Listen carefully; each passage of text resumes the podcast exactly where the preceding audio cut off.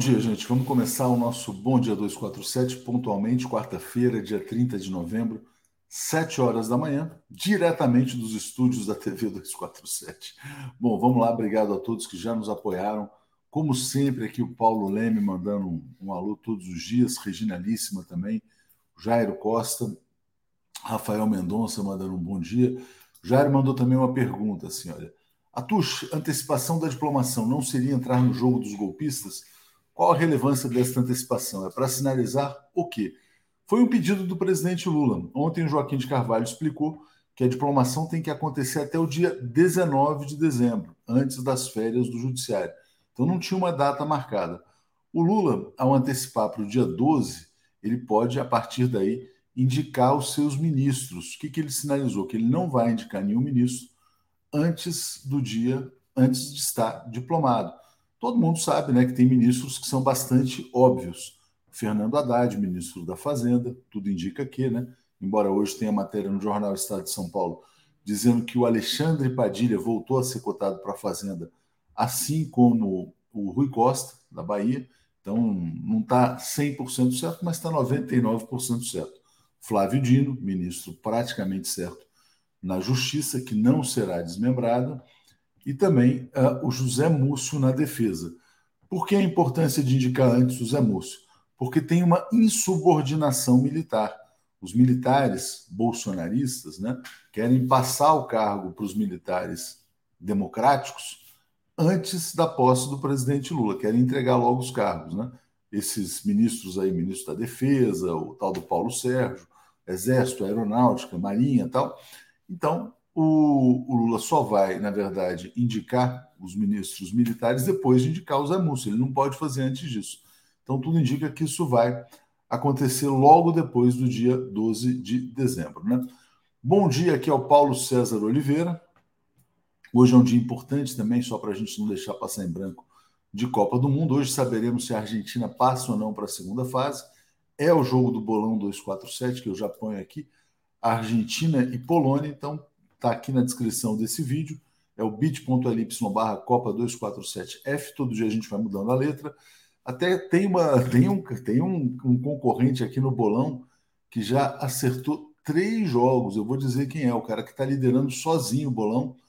Ele é o Reginaldo, deixa eu ver aqui, o nome agora não está abrindo aqui, ó.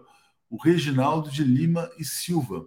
Muitas pessoas acertaram dois jogos: o Alceu, o Kleber Antônio, o Márcio Rezende, Rosa Guadagnini, José Valdo, Milton C. Muitas pessoas que a gente conhece aqui do chat, né? O pessoal está participando bem do Bolão 247, mas uh, tem uma pessoa já com três placares é, acertados, né? O Zeca Campos pergunta: Atus, por que a esquerda não gostou da indicação do Múcio? Né? Porque o Múcio tem o aval dos militares. O Paulo Moreira Leite, inclusive, abriu, é, publicou um artigo no dia de ontem, a gente vai falar sobre esse artigo, o Mourão, que até outro dia estava dizendo que o Brasil marchava para um precipício, né? a Paquita da ditadura estava ali chamando uma ditadura, ele disse que o Múcio é um grande nome. Então, se os militares estão gostando, tem pessoas da esquerda que não estão gostando. Luiz Nassif publicou um artigo sobre isso, também dizendo que é um sinal da vitória do golpe de Estado. Eu não vejo assim como uma vitória do golpe. Eu vejo o seguinte: o Lula é um grande conciliador, o Lula não quer ter problema. E o que o Lula está fazendo em Brasília, não sei se vocês já perceberam, é um arrastão. Né? Ele já está formando uma bancada de no mínimo 40 senadores, 40 senadores é, em Brasília, está colocando o MDB na base do governo, está colocando o PSD na base do governo, está colocando inclusive União Brasil na base do governo. O Lula é o Pelé da política brasileira, é o craque. Né? Então ele entrou lá, está todo mundo e as pessoas chegam perto do Lula, né? Ficam felizes, saem sorrindo, ficam bem nas fotos, enfim, é, é um sucesso total. A Tatiana Lobato está dizendo: Léo, sou péssima para acertar em bolão, não acerto nada. Também não acertei nenhum placar, né? Vê se pode. Eu até cheguei perto em alguns jogos, por exemplo, Estados Unidos e Inglaterra, eu botei 1 a 1 foi 0 a 0 mas não acertei nenhum placar ainda, né?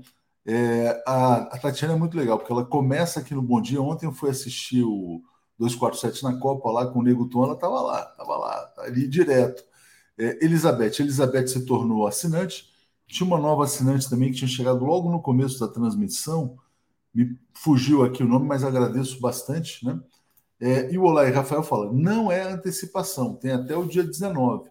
Né? Poderia ser no 19, mas eu acho o seguinte: quanto antes Lula estiver diplomado, melhor, né? Porque a gente está muito ressabiado desde digo, o golpe de Estado de 2016.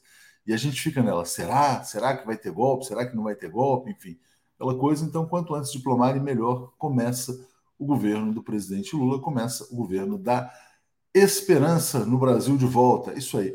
E o eu ia falar de. Eu ia falar bananinha, mas não pode. Bom, assistam o Gustavo Conde, a live do Conde ontem, para ver o que, que ele falou é, sobre o, o pendrive, né? Foi muito legal. Depois a gente comenta. Comentário de Zé Reinaldo. Bom dia, Zé, tudo bem? Bom dia, Léo. Bom dia, comunidade da TV 247. Deixem o homem trabalhar, diz o Ivo Miranda Gomes. Deixem o Lula trabalhar, que o Lula está trabalhando muito bem. E olha, inclusive, meio que já o mercado já assimilou o Fernando Haddad, o dólar já caiu, a bolsa subiu ontem, está tudo indo uh, direitinho. O André Tenório está dizendo: a lua de mel está boa, vamos ver no dia a dia como isso vai ficar. Zé, antes de entrar em efeméride, quero o seu palpite para Argentina e Polônia. 1 a 0 Argentina. Mas jogo duro, né, cara? Jogo difícil. Duríssimo, duríssimo. É o jogo da vida ou da morte né, da Argentina. É, só depende dela, assim como a Polônia, né? ambos têm três pontos. É... A Polônia tem quatro, Zé. A Polônia joga pelo empate. A Polônia joga pelo empate? A Polônia na empatou com o México na quatro. primeira rodada e depois tá ganhou certo. a segunda partida da, da tá A Polônia tem quatro. Polônia tem quatro. É isso. É um jogo duro. É, vamos ver o que acontece, né? É um jogo imperdível. Ontem foi interessante a vitória da Inglaterra, né? A Inglaterra está tá subindo bem na Copa. A Inglaterra é um dos times favoritos. Isso aí tem que ser colocado com clareza, né? Tem uma nova geração, né? Tem uma é uma Afro-Inglaterra que está jogando, Isso. com jogadores muito rápidos no ataque. E. Senegal foi muito bem também, né? O que, que você achou também. do Senegal? Também. É isso. Vamos ter aí já o primeiro oitava de final, né? Senegal vai enfrentar a Inglaterra, exatamente. Vai ser um jogaço. E Irã enfrenta, aliás, os Estados Unidos. Não, Estados Unidos e Holanda.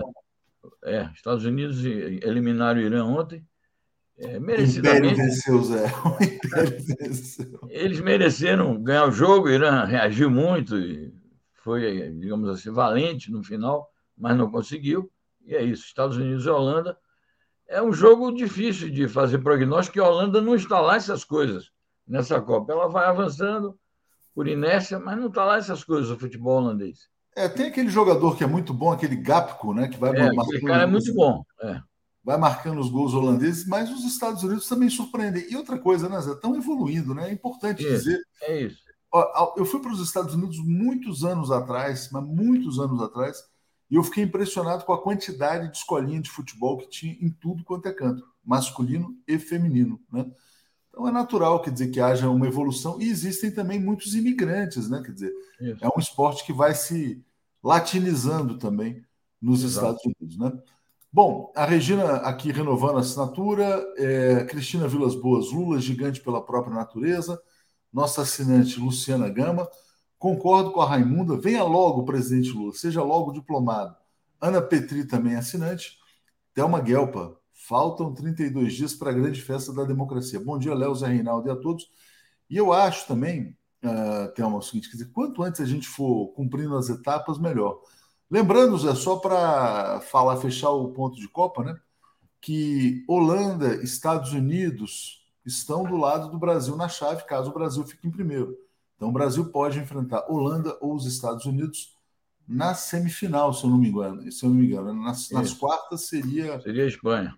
Seria Espanha, exatamente, que aí é o jogo mais difícil de todos. Hudson Fonseca dizendo, para, dizendo uh, Hudson Fonseca, parabéns, felicidades ao cartunista Latuf e a querida Luísa Irundina. Ah, parabéns ao Latuf, não sabia que hoje era aniversário do Latuf, então parabéns ao Latuf também. Grande chargista, né, uh, Zé? E um grande chargista em defesa dos povos oprimidos, né? Realmente, a arte do, do Latuf é muito engajada. Exato, especialmente ele defende muito o povo palestino, né? Ele tem charges, desenhos maravilhosos sobre a luta palestina. Mundialmente conhecidos, né? Desenhos mundial. O Latuf é um artista global, né? É importante que as pessoas saibam disso. Zé, efeméride de hoje, vamos lá. É uma efeméride futebolística também. Você sabe que no ano de 1872, portanto, 150 anos, foi disputado o primeiro jogo de futebol internacional entre a Inglaterra e a Escócia. O jogo foi em Glasgow e acabou 0 a 0. Bom, a gente já falou então de hoje, né? Argentina e Polônia, 4 horas da tarde, com segunda tela da TV 247.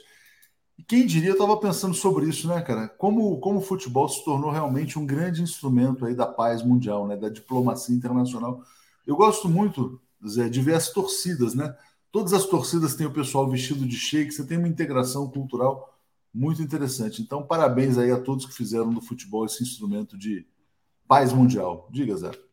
Eu acho sempre importante, tanto os Jogos Olímpicos como a Copa do Mundo são mega eventos internacionais e contribuem, de alguma maneira, para o congressamento internacional e a amizade entre os povos. Claro que é sempre um momento também de cada um manifesta a sua opinião, protesta em relação àquilo que acha justo, ou contra aquilo que acha injusto, mas isso faz parte, mas é um, realmente um momento assim de, de congressamento, eu diria, de amizade entre os povos. Certamente. Bom, vamos então passar agora da amizade entre os povos para guerra na Ucrânia. Né? É, trazendo essa primeira notícia aqui, o Medvedev dizendo que a OTAN deveria se dissolver. Né? A gente já falou várias vezes, é uma guerra da OTAN contra a Rússia. Diga, Zé. Exatamente. Ele está respondendo aí a declarações agressivas do secretário-geral da OTAN e dizendo isso, a OTAN tem um passivo de crimes contra a humanidade, derrubou chefes de Estado, fez intervenções, promoveu golpes, bombardeou cidades, promoveu guerras. É, então, para nada a OTAN é, se revelou como uma organização defensiva, ao contrário, é uma organização de guerra, uma organização ofensiva, e ele diz isso. Vocês deviam se arrepender, é, naturalmente ele diz isso ironicamente, vocês deviam se arrepender e a única solução política para é, a existência da OTAN é ela deixar de existir, ela se dissolver para que deixe de ser um mal é, uma ameaça à paz mundial e um, um mal para a humanidade. Exatamente, a gente aqui falava da paz mundial, né? A Sheila pergunta por que China e Rússia não estão na Copa? Porque não passaram pela fase eliminatória, né? Quer dizer, foi isso, né? A Rússia não foi desclassificada por sanção, é, não. Não, a Rússia foi punida, foi, foi proibida de participar. A China porque não se classifica. É, mas a Rússia alguma... não disputou as eliminatórias? Não disputou. Ou se disputou, ou disputou o começo, mas eu acho que não disputou. Ela foi expulsa da Copa a pedido aí, porque é, a partir de fevereiro houve a guerra. Eu acho que as eliminatórias já tinham começado, que as eliminatórias começam bem antes, e ela foi expulsa. Ah, Nós falamos isso aqui outro dia. É, mas quando acontece isso no esporte, em geral, os atletas disputam, né? Mas não com as, com, a, com, a, com as cores nacionais, né? Como aconteceu é, mas no caso da Copa já é uma, é uma competição exclusivamente entre times, né? Não há uma, uma é. seleção é, de jogadores avulsos que se reúnem e competem. Mas é impressionante, né? Quer dizer, como a Rússia é o alvo da, né? da russofobia, do discurso de ódio no mundo, né? Rússia diz que diálogo por estabilidade estratégica mundial só será possível se os Estados Unidos não cruzarem a linha vermelha. Então tá difícil esse diálogo, né, Zé? É, é que essa discussão aí se refere especificamente ao problema do, da não proliferação de armas nucleares e da tentativa do controle do uso das armas nucleares. São conversações periódicas, acordos que de vez em quando são assinados e que perdem o prazo de validade, precisam ser revalidados, e foi anunciado há poucos dias que serão retomadas as conversações entre ambos os países para é, atualizar os acordos de controle de armas nucleares, que eles chamam aí de estabilidade estratégica ou equilíbrio estratégico mundial. Então, nesse sentido, a Rússia está dando a sinalização de que está disposta a manter o diálogo sobre isso, desde que os Estados Unidos não cruzem o que eles chamam de linha vermelha, que é exatamente a sua, a sua é, segurança, né? Segurança nacional, enfim, e segurança territorial. É, que é a causa da, da guerra na Ucrânia, né? Bom, falando. O Léo, tem aqui um, um amigo que está esclarecendo sobre o problema da Rússia. A Rússia se classificou para a Copa, mas a FIFA caçou a vaga e deu para a Polônia. Exatamente isso, mais ou menos que a gente tinha dito, ele está colocando aqui em termos mais precisos. Ou é, seja, o está dizendo que a Rússia iria jogar com a Polônia na repescagem, que seria na repescagem com a Rússia eliminada, então a vaga ficou para Polônia. Então foi isso que aconteceu. É, le, injustiça, né? Bom, a Rússia poderia estar jogando hoje contra a Argentina. É, Letônia insta OTAN a permitir que a Ucrânia ataque território russo, diz Bloomberg, né? Qual que é a, a... Por que essa iniciativa da Letônia, Zé? Bom, os países bálticos, a Letônia, a Lituânia e a Estônia, que já fizeram parte da União Soviética, têm uma relação, são países fronteiriços à Rússia, eles têm uma relação muito problemática com a Rússia e se opõem firmemente ao governo do Putin e são firmes aliados, países firmemente aliados da OTAN. Então, é, e naturalmente são aliados também da, da Ucrânia e deseja a, a, instabilidade, a derrubada do governo de Putin. Então, eles estão defendendo essa tese, que é uma tese perigosa. Naturalmente, a fonte aí é a Bloomberg, que é uma agência ocidental. É uma tese perigosa, porque se a, a Ucrânia usa armas da OTAN para atacar o território russo, isso é o início de uma escalada, que ninguém sabe onde vai dar. Pode generalizar o conflito. Então, uma atitude de provocação uma atitude de guerra e uma atitude que naturalmente vai provocar uma grande polêmica ali na Europa Oriental e dentro das próprias fileiras da OTAN, porque os estrategistas da OTAN, apesar de estarem é, nesta cruzada contra a Rússia, eles sabem que tudo isso tem um limite, que é exatamente a capacidade da Rússia de se defender e, e de o conflito se generalizar caso eles cometam esse ato de imprudência. Zé, vamos trazer aqui uma notícia, o pessoal já está trazendo aqui, trazendo a notícia da morte do Jiang Zemin, que foi líder chinês durante um tempo, um período importante. Então está aqui, morre em Xangai, ex-presidente da China, Jiang Zemin, tinha 96 anos de idade, devido a leucemia e falência múltipla dos órgãos. Zé, fala para a gente sobre a importância política do Jiang Zemin. Uma grande importância. Ele foi, depois do Deng Xiaoping, foi o secretário-geral do Partido Comunista da China e é, presidente da República Popular da China, que deu maior impulso é, às reformas, à abertura e à modernização da China. Ele criou uma teoria chamada Teoria das Três Representações. Ele dizia o Partido Comunista da China e o governo socialista chinês devem representar é, as forças produtivas avançadas do país.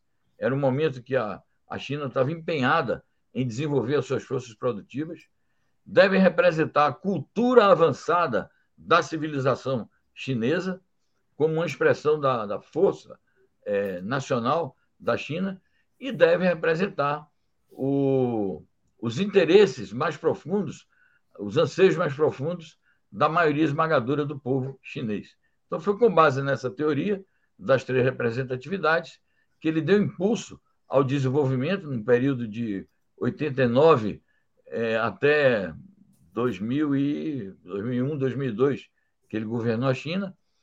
É, e por conta disso também o nome dele entrou no Estatuto do Partido como um dos criadores, ou um dos modernizadores da teoria marxista adaptada às realidades chinesas. Esse é um aspecto.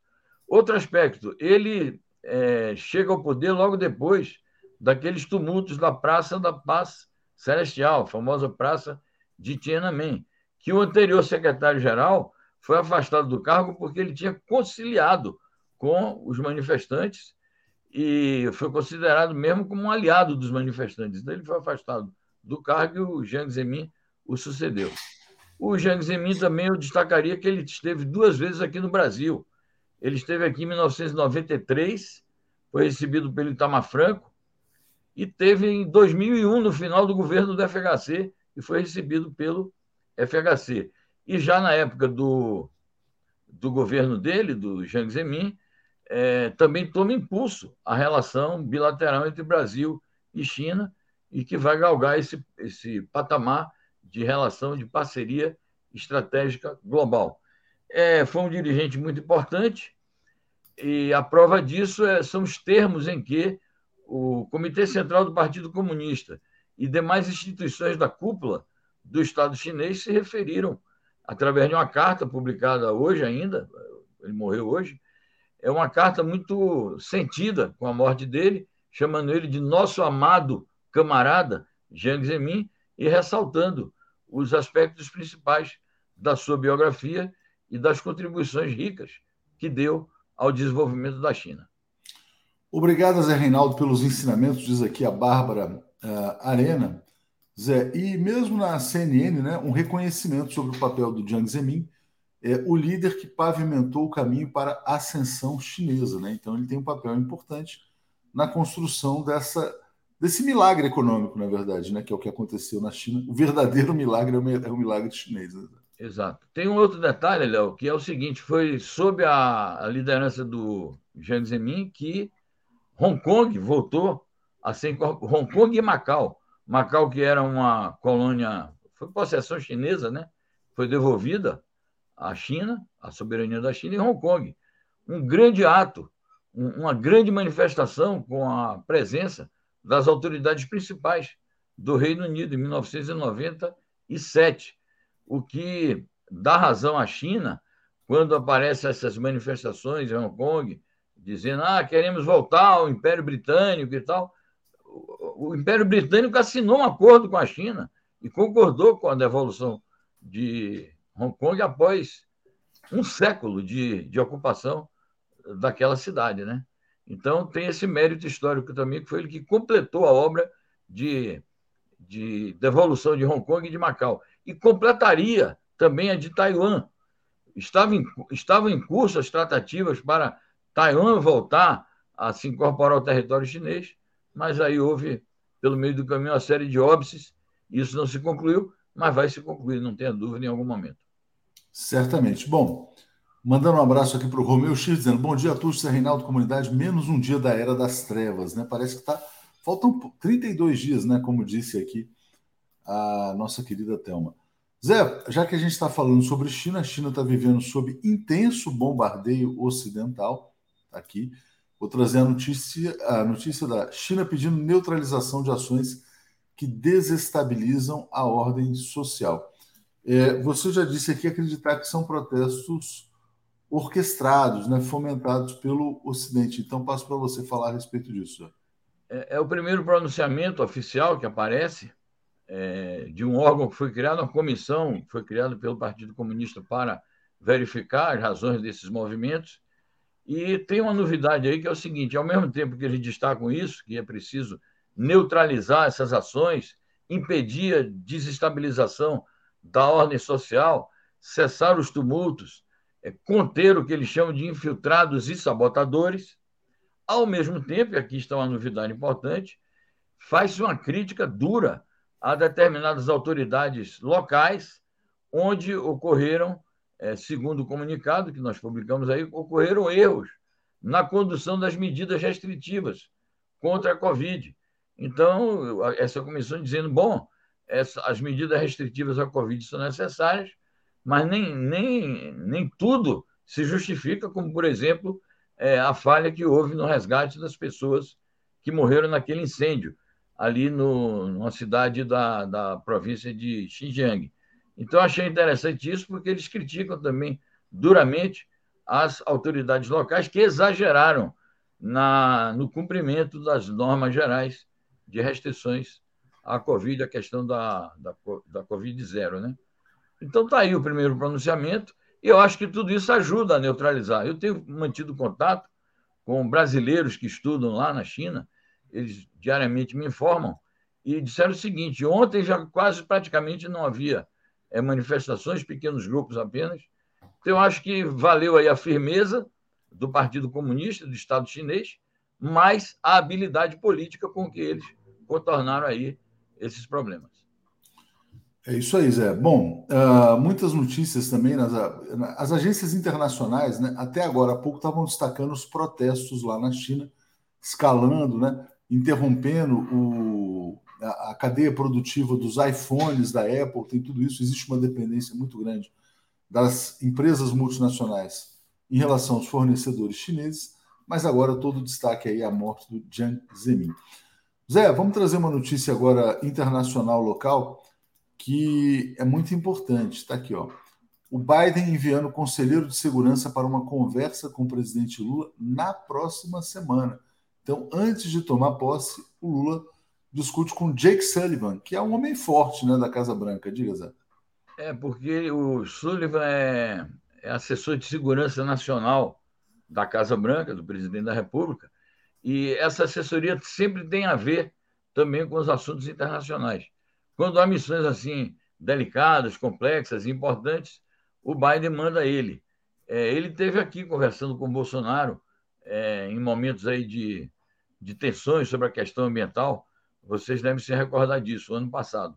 Bom, é, então, de fato, é um assessor importante, é um homem forte ali do esquema de poder dos Estados Unidos. Essa, esse anúncio faz parte daquilo, é um fenômeno que está em curso e que nós já tínhamos debatido aqui, que é a tentativa dos Estados Unidos, do governo Biden, se aproximar do governo Lula, numa perspectiva que me parece que é não somente a questão de que vai apoiar o governo do Lula e vai ajudar a estabilizar o Brasil, mas é numa perspectiva de disputar o Brasil. O Biden sabe é, da importância estratégica que o Brasil tem, da proximidade que o Brasil tem com a China, é, da parceria estratégica global que tem com a China, da perda de terreno que houve dos Estados Unidos no comércio exterior brasileiro e na, nos investimentos mesmo na economia brasileira e latino-americana, e vai investir nisso, na disputa. O que é positivo em tudo isso é que realmente há uma sinalização momentânea é, de uma disposição do governo dos Estados Unidos de manter relações corretas, relações normais. E, naturalmente, o Brasil deve corresponder. A diplomacia faz parte, a diplomacia e o pragmatismo, o realismo político fazem parte de uma boa governança, digamos assim. E acho que o Lula está preparado para esse novo momento, sem renunciar às opções estratégicas que o Brasil já fez, de participar do BRICS, de defender a paz mundial, de ser contra o intervencionismo, de adotar a ONU como eixo do sistema internacional, de lutar pela reforma da ONU, do seu Conselho de Segurança. Então, o Brasil tem bandeiras muito fincadas é, de política externa, muitas delas é, formuladas pelo próprio governo do presidente Lula, quando ele governou naqueles oito anos.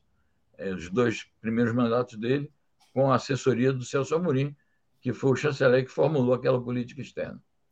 É, certamente. O Júlio Beraldo está dizendo: Zé Reinaldo tem memória de elefante, é um gigante. Regina dizendo: contagem regressiva, faltam 32 dias para um novo amanhecer. Zé, antes da gente fechar aqui, olha, deixa eu só compartilhar com você o que veio da Índia para o nosso querido amigo Carlos Latuffi.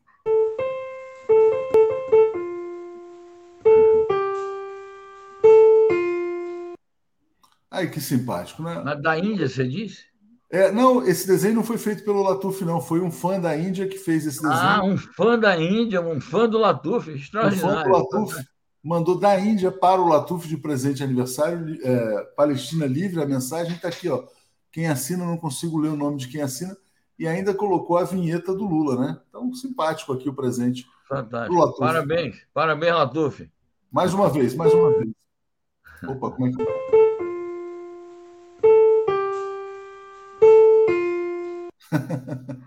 Simpático. Zé, e o programa de hoje às 10? Conta pra gente aí. Por coincidência, como eu lembrei aqui ontem, ontem foi o Dia Internacional de Solidariedade com o povo palestino, e, e como é uma data redonda, né, de que foi assinada o, a resolução da ONU, resolução 81, que estabeleceu a partilha da Palestina, foi há 75 anos, nós vamos dedicar o, o tema central do programa a esse tema palestino, Naturalmente, vamos abordar esses temas aí da morte do Zemin, a questão do conflito ucraniano, outros temas aí latino-americanos. Então, o programa vai estar bem vivo hoje, bem, bem debatidos os temas. Aproveita para ah, sugerir ao pessoal o vídeo do, do Lejane, né? Porque ele chegou a me mandar ontem, mas eu não consegui ter o arquivo de vídeo para subir. Ele fez um vídeo sobre essa questão palestina. A gente iria subir também na TV 247 mas infelizmente não foi possível. Zé, grande abraço para você e até Obrigado igualmente. Tchau, bom programa a todos. Tchau, tchau. Obrigado. Tchau, tchau. Alex Sonic e Paulo Moreira Leite. Bom dia. Opa, esqueci do Zé aqui. bom dia, Paulo. Bom dia, Alex. Tudo bem, Paulo? Bom dia, tudo bem? Bom dia a todos e todas. Bom dia, Alex. Bom dia. Bom dia, Alex. Tudo bem com você? Bom dia, tudo bem? Bom dia, Atushi, Paulo, todo mundo. Convidado extra aqui, vamos lá. Hoje, convidado especial, vamos lá. O comentário de Marcelo Auler. Bom dia, Marcelo Auler, você está bem? Bom dia, Paulo, bom dia, Alex, bom dia, Léo, bom dia, comunidade. Eu estou bem, já instalado em Brasília, pronto para maratona. Isso aqui é uma maratona, né? Eu ontem, Léo, voltei a andar no Congresso, me lembrei como é você caminha naqueles tapetes lá de um lado para o outro, de cima para baixo, acaba o dia fazendo a maior Cooper, mais do que você corre diariamente aí na sua casa. Não, eu não corro muito, não. É, bom, Paulo, Alex, o Marcelo Auler vai estar falando com a gente aqui diretamente de Brasília nesses dias e vai trazer notícias sobre a transição, né? Eu queria começar com vocês falando sobre a questão do Zé Múcio. Vamos começar pelo Paulo, porque o Paulo botou um artigo ontem aqui no ar, e aí a gente fala sobre essa questão militar aqui. Mal-estar acompanha indicação de Múcio para defesa. O Nassif publicou um artigo que repercutiu muito no dia de ontem. Está aqui o artigo do Paulo. Paulo, por que, que há esse mal-estar com a indicação do Zé Múcio? Depois a gente passa para o Alex e para o Auler. Diga, Paulo.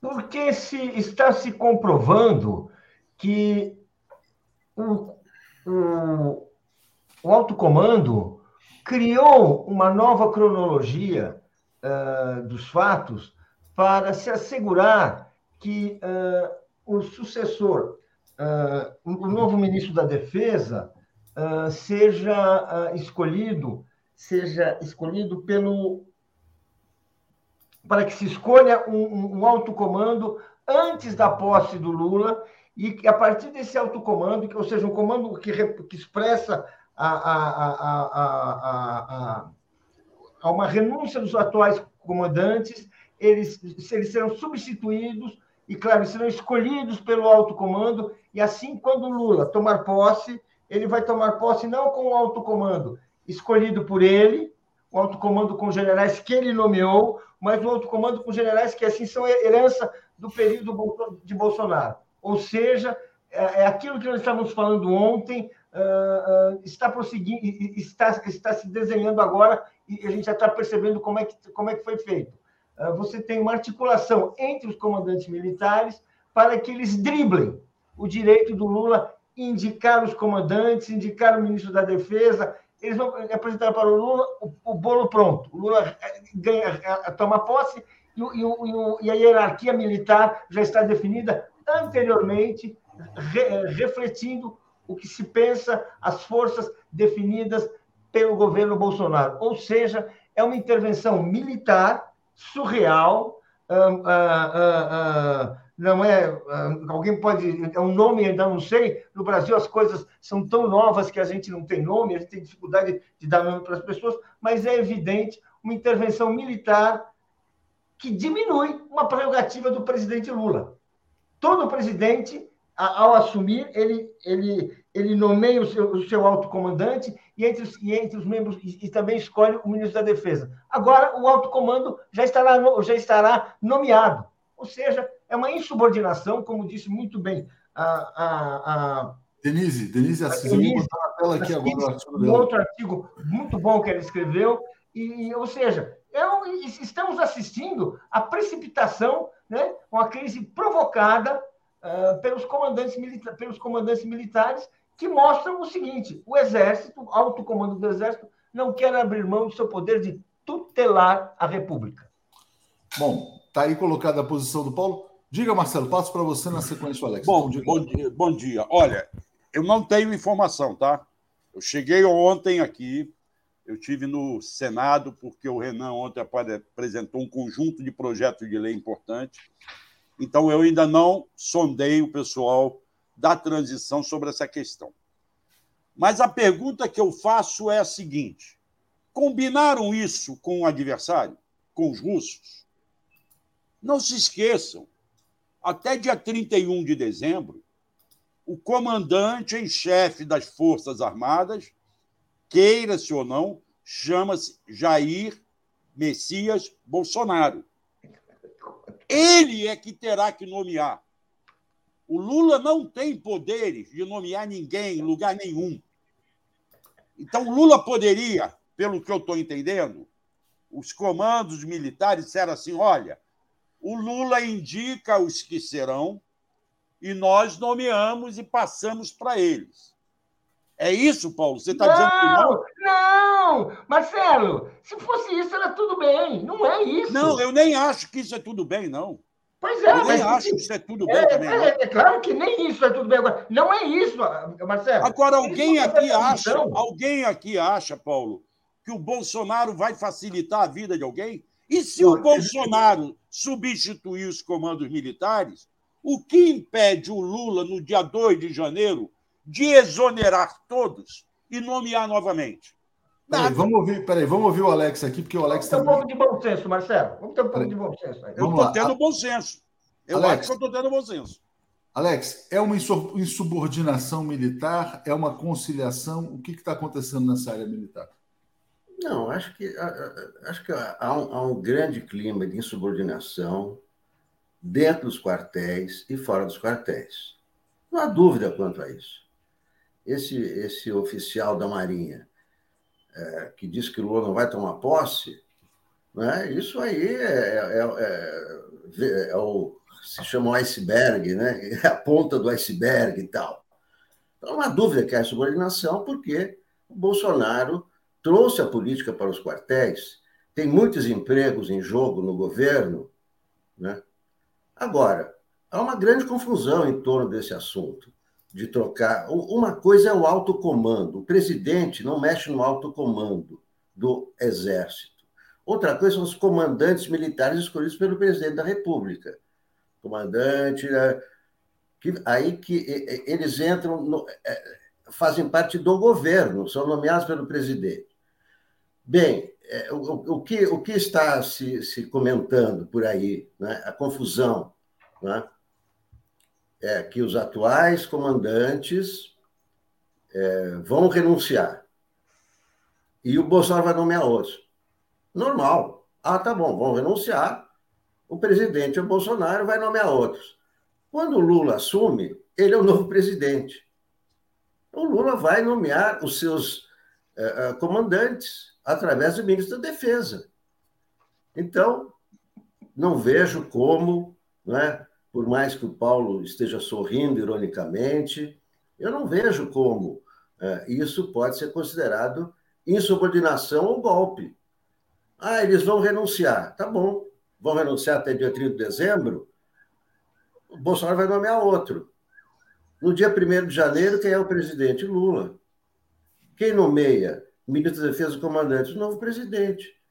Então, será que, é, há uma, grande, há uma grande confusão é, no ar, porque o Marcelo Godoy publicou, o Marcelo Godoy publicou isso no Estadão, e tem gente que acha que acha isso que o Paulo está dizendo, ah, vai ser golpe, insubordinação, outros dizem, não. É, vamos, vamos olhar é, com tranquilidade eles, eles, eles vão sair antes do, do dia 30. Eles não querem é, passar para os novos comandantes que estarão sob Lula. Tá bom, o Bolsonaro vai nomear outros. Quando acaba o governo Bolsonaro, dia 31 de dezembro, é o Lula que nomeia. Então, é, realmente, eu não vejo, eu não vejo como eu é, acho. se vai dar um golpe, é, né? como é que vai. Agora, que há um clima de subordinação nos quartéis, é evidente. Agora, quem tem que é, é, agir para acabar com esse clima é o atual presidente da República, não é o Lula, não é, não é, é o Zé Múcio, não é nada disso. Olha só, eu acho que a gente tem que confiar no que o Lula está fazendo. Eu vou ler aqui o, o, comentário do Guilherme Amorim. Né? Ele está dizendo o seguinte: é, Múcio é a escolha pessoal de Lula. São amigos há 50 anos. Foi ministro das Relações Institucionais, mais longevo nunca abandonou Lula. Por tudo isso, o Lula e o Brasil precisam dele e não o contrário. Eu também não vejo nada demais no fato dele ser ministro da Defesa. É, o fato do Mourão ter elogiado o Múcio, para mim, não é um problema. Sim, sim, simboliza que ele tem diálogo ali. Né? A informação que eu tenho é que quem articulou isso também foi o Nelson Jobim, que foi o ministro da Defesa é, bem sucedido no governo Lula. Mas, enfim, já vou passar para vocês. Antes, só agradecer aqui a Ana Márcia e a Regina que tinham mandado uh, mensagens para o Zé Reinaldo. A Regina também elogiando a entrevista que o Marcelo fez com o Renan. Uh, e o Kaique Butler pedindo para o Marcelo usar máscaras em Brasília, porque a taxa de transmissão de Covid está muito alta. Paulo, antes de passar para você para falar sobre a questão militar ainda, só botando aqui um artigo do Jefferson Miola, que hoje tem uma live às duas da tarde, para dizer exatamente o que ele está dizendo no artigo que os militares querem emplacar José Múcio e manter intromissão na política. Eu não vejo o Zé Múcio como uma imposição dos militares ao Lula. Eu vejo como uma escolha do Lula de alguém que tem trânsito com os militares. Mas, enfim, Paulo, devolvendo aí para você a palavra sobre esse tema. Olha, primeiro, Alex, é claro que o Bolsonaro não vai fazer nada. Todo o interesse que ele tem, que ele tem deixado claro, inclusive, é estimular a anarquia, estimular a insubordinação. O Bolsonaro, o que o Bolsonaro vai fazer? Ele declarou isso. Inclusive, ele chegou a falar que até o final do ano ia acontecer alguma coisa. Será que essa alguma coisa é a substituição antecipada do ministro da Defesa? Quem sabe? Quem sabe? É isso que nós estamos vendo. É uma coisa surreal. Para você, para você blindar as Forças Armadas do jeito que elas se encontram, você nomeia um ministro, você você faz um, acerta um ministro da Defesa que é absolutamente conciliador, absolutamente tolerante, sem nenhum compromisso com, uh, com garantir a autonomia de poderes, respeitar o Estado de Direito. É um conciliador, é um sujeito que está ali e não quer problemas, nunca quis. Ou seja, é esse o papel do Múcio. Então, o Múcio, hoje, isso quem diz são os analistas, que estudam a questão militar no Brasil há muitos anos, é o seguinte: o Múcio é o candidato do Forte Apache, ou seja, é o candidato do alto comando. Por quê? Porque é o candidato que vai manter a situação atual. E que a situação atual o que, que é? Aquela situação na qual as Forças Armadas mantêm um poder de tutela e de pressão sobre a República. Essa é a questão. Essa, é, e tanto isso é verdade, que é um escândalo é um escândalo ter um, um, um, um, membro do GSI, que não é um qualquer agência, não é qualquer serviço, é parte do serviço de informações do governo, dizendo que o Lula não vai tomar posse. Ameaçando o governo. E está lá, ó, ó, folgadinho. O Marcelo, inclusive, tem informações importantes sobre o GSI. Mas antes, Paulo, só tenho uma pergunta do Oriovaldo para você. Ah. Qual, seria, qual seria a solução? O Lula é um conciliador. O Lula não está querendo briga com os militares. o Lula não está querendo fazer a Argentina em 1985 no Brasil. O Lula é um conciliador? É. Agora, ele pode conciliar e, pode, e não precisa conciliar tanto. O que eu estou vendo aí é que uh, ele é uma vítima desse poder militar.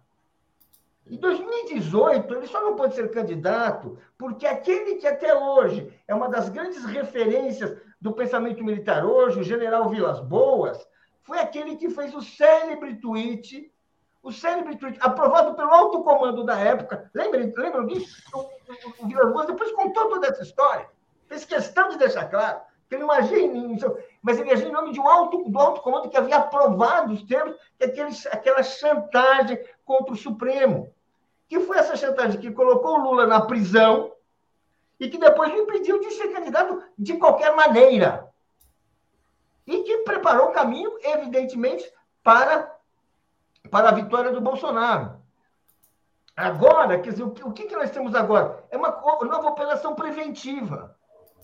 É, veja como é curioso. É uma coisa assim, é, você troca, você já garante, já faz a transição antecipada, você nomeia um, um, um, político que é um, um, político bom sujeito, é um bom sujeito, Alex, Alex Satoshi, todo mundo que a gente conversar. Imagina que o moço deve ser um dos mais agradáveis de Brasília. No Nordeste deve ser o campeão de simpatia. Né? Mas o problema é o seguinte: ele vai fazer o quê? Ele vai ficar ali. Vai ficar ali, aguentando pressões e mantendo aquilo que tem hoje, que é esse poder exacerbado, que nós admitimos que é verdade, né? Dos militares sobre a República. Ele vai o quê? Ele, na verdade, ele não vai ser escolhido pelo Lula, ele está sendo escolhido pelo comando militar e essa escolha vai ser referendada pelo Lula. A gente vai dizer assim, é isso que está acontecendo na política. Pode pôr na cabeça, Alex. Pode eu não acho assim, Paulo. Realmente, tem uma ala esquerdista do PT da qual faz parte o José Genuíno, por exemplo. Ele já disse isso em entrevista. O José Genuíno afirmou o seguinte: o Lula quer a paz, eu quero o conflito. E isso que o Paulo está dizendo é, vocaliza essa ala esquerdista do PT. Vocaliza a esquerda. É, que, é, que, que é, é, o que o Paulo está querendo dizer é que o Lula é um ingênuo que está aceitando uma nomeação do alto comando. Isso é um total absurdo. Isso é um total absurdo. Dizer que o Múcio vai continuar é, é, vai ser nomeado para continuar o clima que está no Exército, é dizer, então, que o Lula está colocando um golpista para golpear contra ele. É um absurdo total, né? isso é uma esquerda do PT que está é, com, esse, com, essa, com essa narrativa para a sua, totalmente para absurda, então, e coloca o Lula no papel de ingênuo. Peraí, agora papel de ingênuo. Não, mas não podemos ligar, olha só. Eu tenho Marcelo Alves querendo. Ele conhece como funciona, ele sabe que é o José Múcio, e o José Múcio é o nome ideal. E se ele. E, e só, só, não, só não será ministro se essa ala esquerdista do PT insistir nesse discurso absurdo. É, mas, mas, só para esclarecer uma coisa. Só para esclarecer, para sua informação, Alex. Se você for ler livros dos principais estudiosos da questão militar no Brasil, você vai encontrar os autores que, que, que, reconhecem que essa é a questão. Isso aqui é uma armadilha que estão fazendo. E, e, e, por mais inteligente que Lula seja, por mais preparado que ele seja, por mais que seja correto esse espírito de composição, de conciliação que ele tem em várias oportunidades, todos nós ele não é um super-homem, ele não é Deus, ele não é perfeito. Às vezes ele erra no cálculo, como nós sabemos Gente, que ele já errou. E deixa eu só fazer um comentário. Agora, essa questão está aí. É só perguntar por que, que o Nelson Jobim não está, não, não, que é muito mais qualificado, tem uma história muito mais presente, tem uma tradição, não está nessa posição. Por que será? Você já se perguntou? Por que tem um comentário aqui muito importante. Não tem nenhuma tradição de questão militar? Marcelo. Eu queria ouvir o Marcelo. O Marcelo não, eu vou trazer, mas tem um comentário muito importante aqui que eu não tinha tentado para isso, do Ubirajara Inácio. Ele está dizendo o seguinte: a vacância dos cargos causa instabilidade e gera insubordinação. Porque se eles estiverem planejando um golpe, o que, que acontece? Saem os comandantes das forças, né? fica tudo vago. Aí começa a ter rebelião no quartel A, B, C, D, e não tem ninguém para se responsabilizar por isso. Aí vem o Vilas Boas e diz: olha, nossa força em algum momento pode ser instada a agir se eles promoverem o caos. Então tem esse risco. Mas eu também não acho que o Lula seja ingênuo, não. Eu acho que o Lula sabe o que ele está fazendo. Vamos lá. Uh, tem vários comentários aqui. Tem gente concordando com o Paulo, tem gente concordando com o Alex. Eu vou ler os comentários. Vou ler aqui na íntegra para vocês saberem como é que o público está reagindo. Então vamos lá. A Thaís está dizendo: Alex, não seja reaça. Adoro você, mas você está sendo reaça. A Carmen está dizendo: que sorte que foi o Lula um estrategista e não Paulo que foi eleito presidente da República. A Thaís está dizendo: o Lula não é Deus, está sendo bonzinho com os milicos. O Fabiano está dizendo: Paulo está implorando por um golpe todo dia, faz, mesmo, faz meses que bate na mesma tecla como um desejo paranoico. O Oriovaldo, Paulo, qual seria a solução? Né? É, a Regina está dizendo: renúncia como estratégia que Bozo já usou foi no, foi no TSE. Léo, uh, aqui, ó. Ele não pode exonerar e nomear outros comandantes? O, Lula só pode fazer isso depois do dia primeiro, depois da posse. Então, vamos imaginar o seguinte: esses caras renunciam no dia 12, depois da diplomação do Lula. Né? A gente vai ter do dia 12 até o dia 31 né, Forças Armadas sem comando no Brasil, que é exatamente o que estava dizendo o, o Birajara. É, e tem esse problema do GSI também, que o Marcelo tem informação sobre isso diretamente de Brasília. Diga, Marcelo. Bom, Léo, primeira coisa, nós temos quase 10 mil assistentes ouvintes e menos de 4 mil likes. As pessoas estão esperando, esquecendo de clicar nos likes. Segunda coisa, eu vou pedir ao nosso telenauta Wellington Maciel para não ser intolerante. Eu acho que ele tem todo o direito de discordar do, do Alex, mas não nesses termos que ele andou escrevendo aí, que eu acho que não é educado da nossa parte. Agora, nós não estamos lidando com o Lula de 2003, que nunca governou. No primeiro governo e no segundo governo Lula, houve alguma crise militar? Não. Que eu recorde, não. E foram bons bons ministros de defesa. O Paulo pergunta por que, que o Nelson Jobim não seria. Talvez por conta da idade, cara. As pessoas estão velhas. Segurar uma barra dessa aqui em Brasília e você tem que trazer novos nomes, e há novos nomes. Eu não sei, o Zé Múcio, eu conheço muito pouco.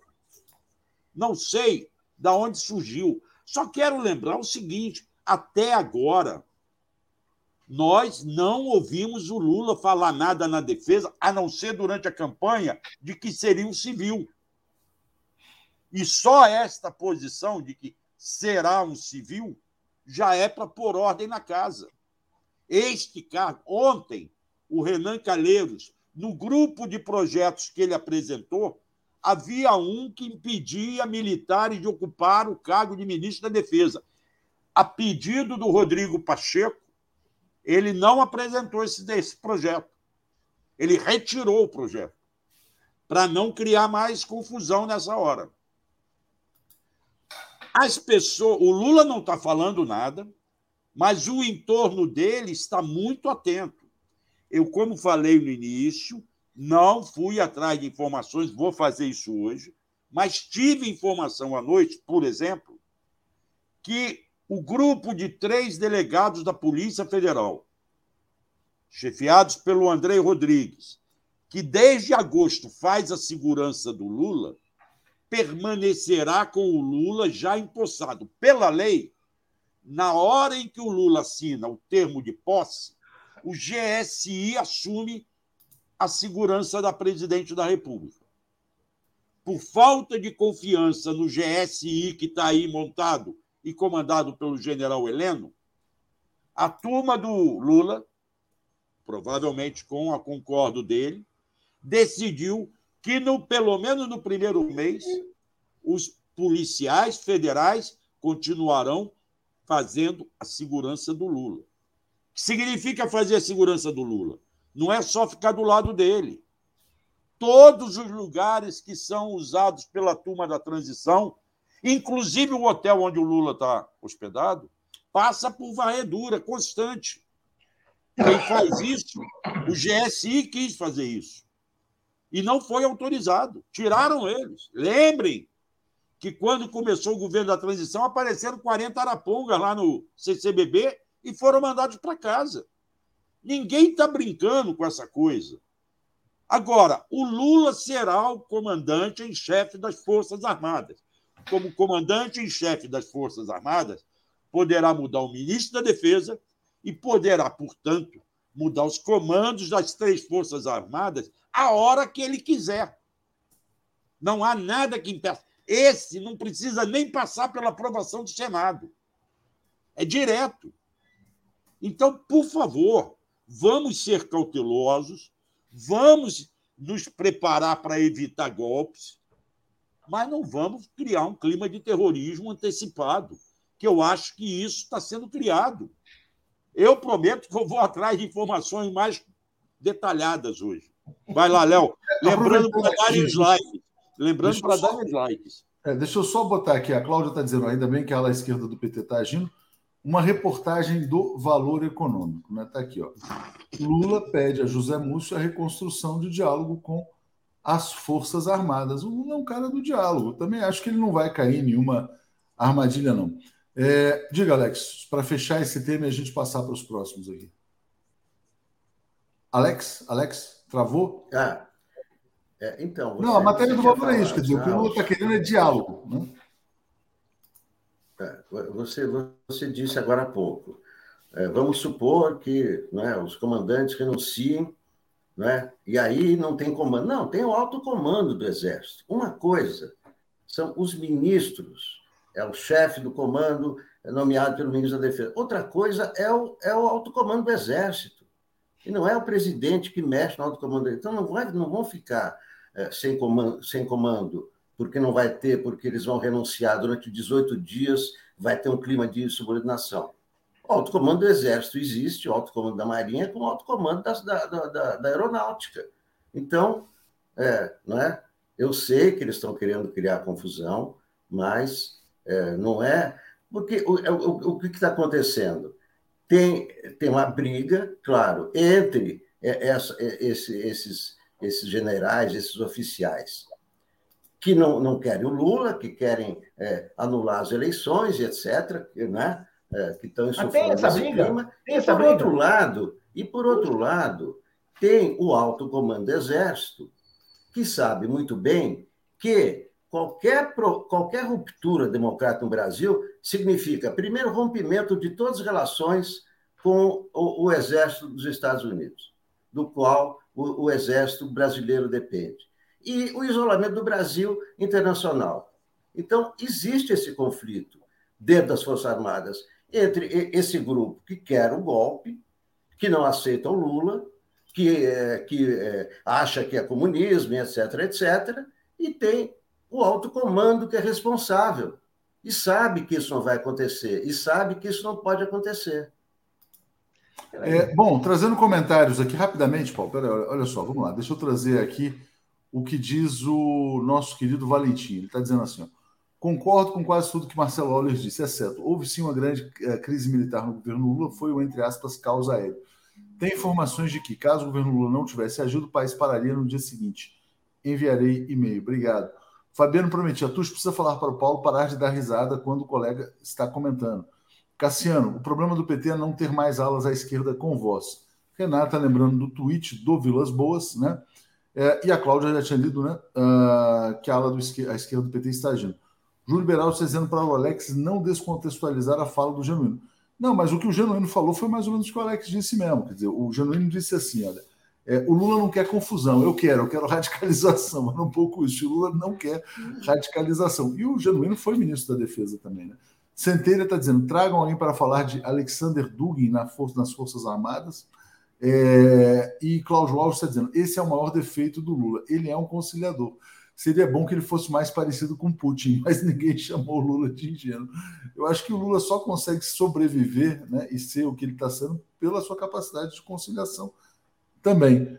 É, peraí, Marcelo, deixa eu, você quer comentar é, para fechar esse tema dos, mili, dos milicos aí, não? Já para passar outro, já para passar hum. outro, porque eu acho que não é preocupante. Peraí, Paulo, mais preocupante com a crise dos militares, que eu não vejo, é o que vai ser o Lula com o Centrão, com o apoio ao Arthur Lira. Esse então, é preocupante. Tá bom. então, vamos, vamos falar disso.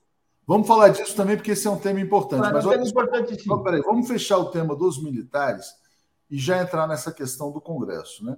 O que está acontecendo com o presidente Lula? Ele está sendo ameaçado pelos militares, ele está sendo cercado pelo Centrão e ele também é cercado pelo chamado mercado.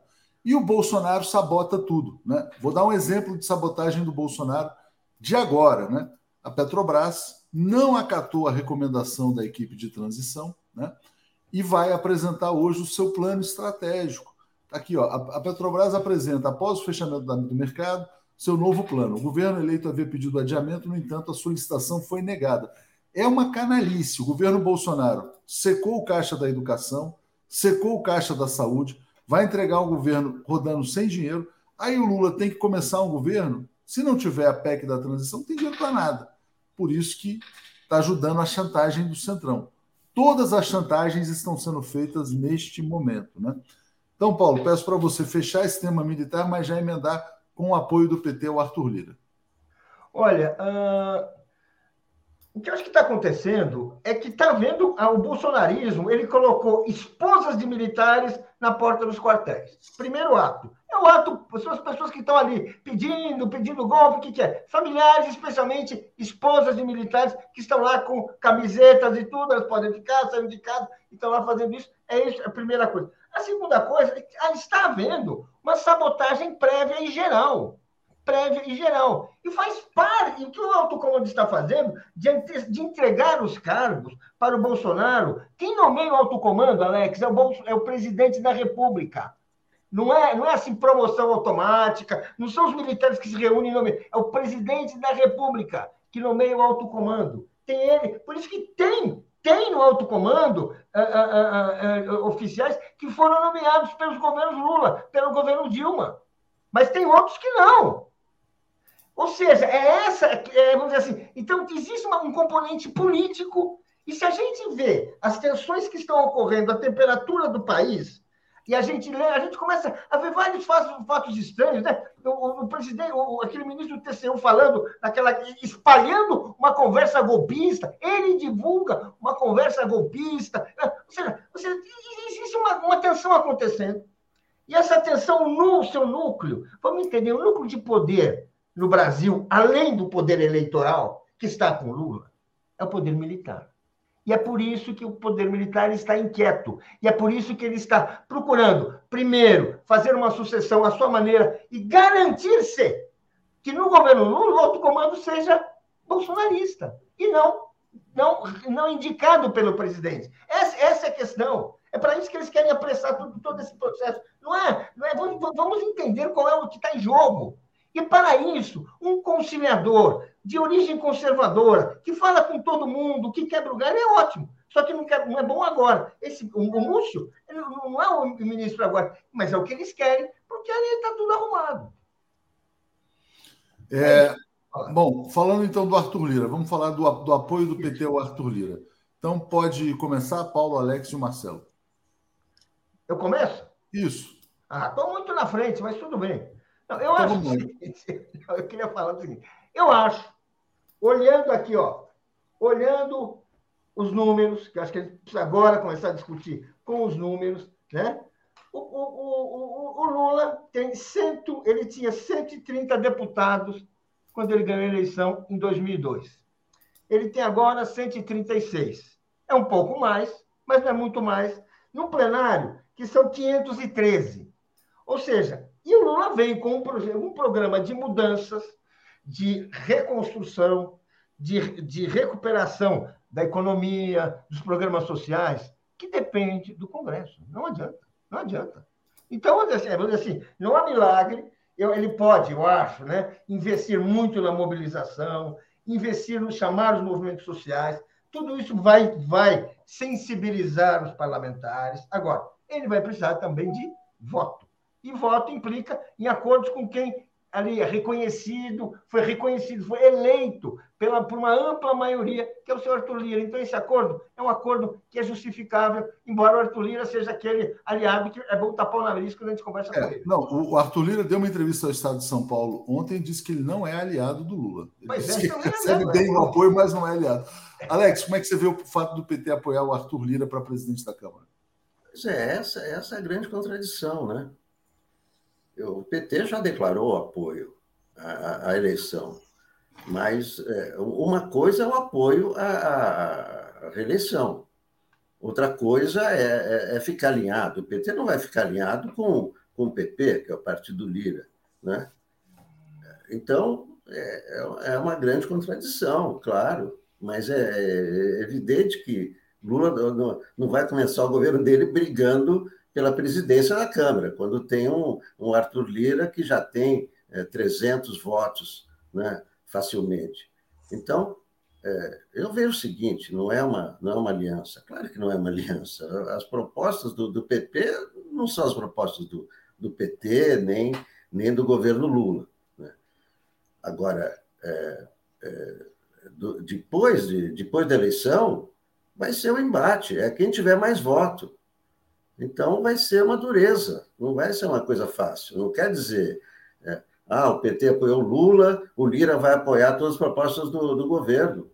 É claro que não, é evidente que não. E aí, o que vai ter no ano que vem é, é esse partido Valdemar com é, 99 deputados. É uma bancada imensa, uma bancada imensa também no Senado.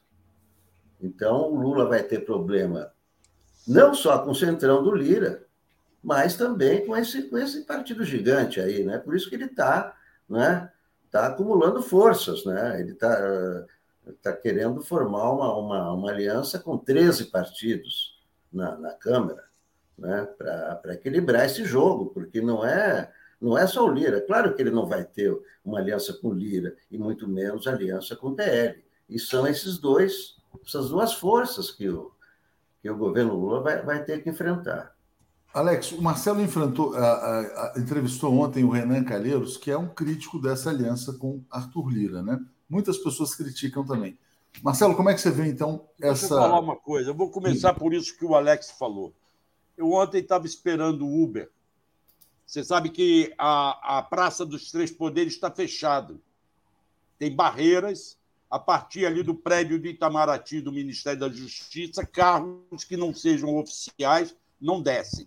Então, para você sair do Congresso, não pode usar aquela chapelaria ali embaixo. Você tem que ir para as pontas, ou para o anexo 2 da Câmara ou para o anexo 2 do Senado. Eu estava lá perto da gráfica do Senado esperando o Uber e vi um deputado, que eu não sei quem é, só identificou-se como falando com, com, com, a pessoa com quem ele conversava, dizendo: não, se você for a Marabá, à sua disposição, é lá do Pará, então. Esse cara era do PSL, o PSC, que não fez, não atingiu a cláusula de barreira. Vai para o PL. Então, Alex, além dos 99, vai ter a mudança. Os bolsonaristas de partido que não atingiram a cláusula de barreira vão endossar o PL, que é tudo que o, que o Valdemar queria quando aceitou o Bolsonaro. Fazer o maior partido para quê? Para ele, Valdemar, controlar a verba do, do partidário, o fundo partidário.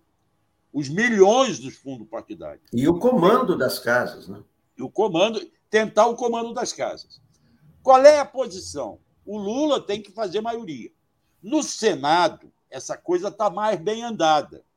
Criaram um bloco MDB, é, União Brasil União. e o PSD, do Kassab. Que ali tem Omar Aziz, tem outros, tem aquele outro, aquele outro senador de Minas que concorreu lá, e, e nem sei se ele ganhou ou não ganhou. Como é que Alexandre Silveira. Ele ganhou? Não sei, não, eu acho perdeu. que ele perdeu. Não. Perdeu para o Cleitinho. Perdeu para o Cleitinho. Cleitinho. Pois é. Então você tem outros. Agora, este bloco, que não tem ainda o PT, o PSB e, e os que apoiaram o, o Lula, poderá ter. Vai apoiar no que for necessário apoiar, como já está apoiando na PEC. Por isso que eu acho que a PEC passa mais rapidamente no Senado o Rodrigo Pacheco promete votar a PEC semana que vem. Já na Câmara, aí são as críticas que eu estou começando a ouvir, não houve uma boa negociação enquanto o Lula estava fora, seja no Egito, seja cuidando da saúde lá em São Paulo. E aí acabou, acabaram fazendo um acordo apenas em torno do Arthur Lira.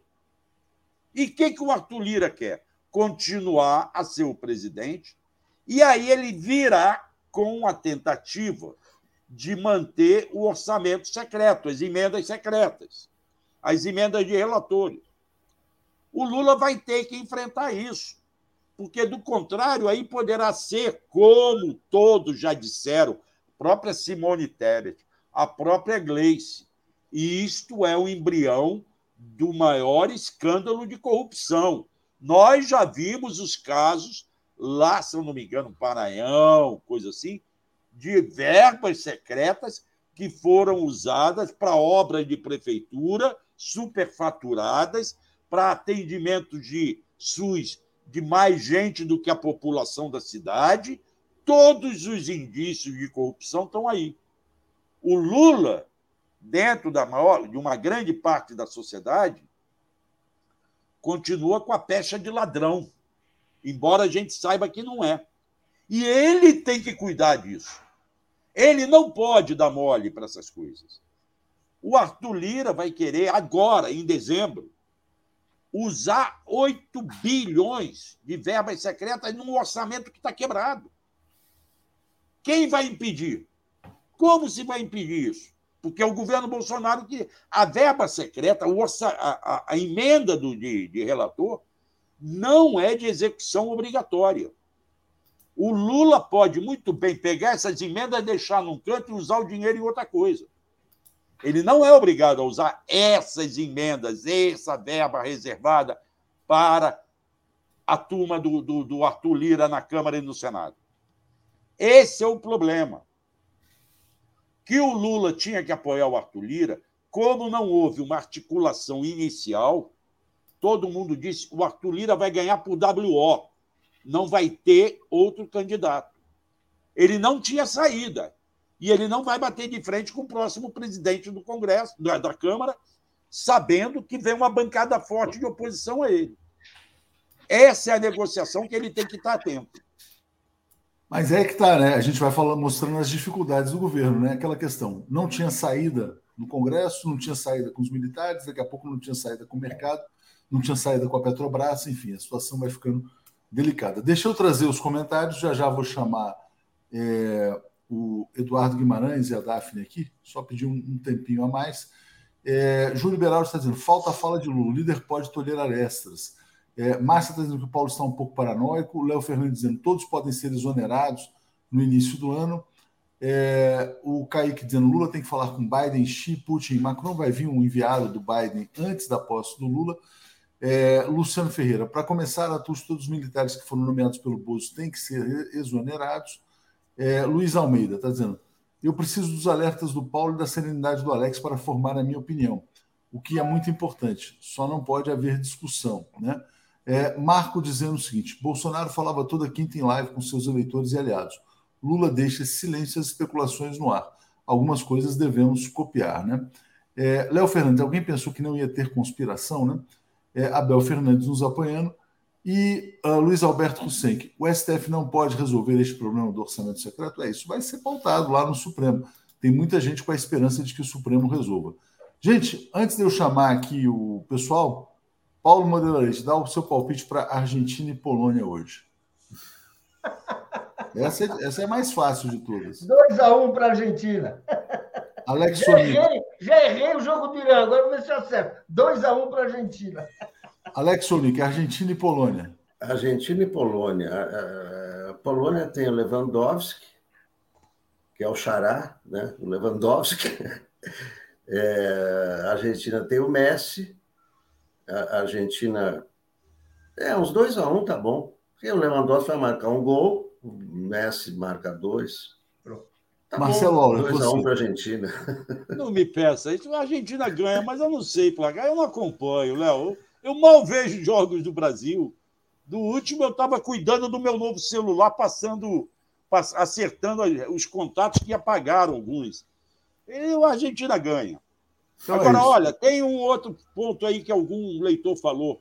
Nós ainda temos a decisão do STF sobre as verbas secretas, sobre o orçamento secreto. Mas vamos então, deixar isso. Decidir. É, vamos deixar isso para outro. Como é que tá isso com a Daphne e com o Edu. Valeu, Marcelo. Obrigado, Paulo e Alex. Valeu, gente. Abraço. Um abraço para vocês. Até a noite. Apresentação de Daphne Ashton. Ué, o Edu. Ah, cadê o Edu? Ah, o Edu está aqui. Bom dia, bom dia. Tudo bem, Daphne? Tudo bem, Edu? Bom dia, Daphne. Bom dia, Léo. Bom dia, Edu. Bom dia, comunidade. Tudo bem, vocês? Bom dia, Edu. Tudo em paz? Tá fechado. Edu, abra seu microfone. É, eu, eu, acho que é necessário, né? Eu esqueço que é necessário. Oh, bom dia, pessoal. Bom dia, audiência 247. Estamos todos uh, empurrando, né? Mas temos que ver que o nosso problema hoje é saber como é que vai montar o governo. Vamos comparar com dois anos atrás e a gente vai ver que está no lucro, né?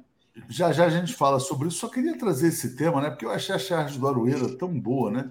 É, olha aqui o que o Aroeira fez sobre o pendrive do Eduardo Bolsonaro. o pessoal cai na risada.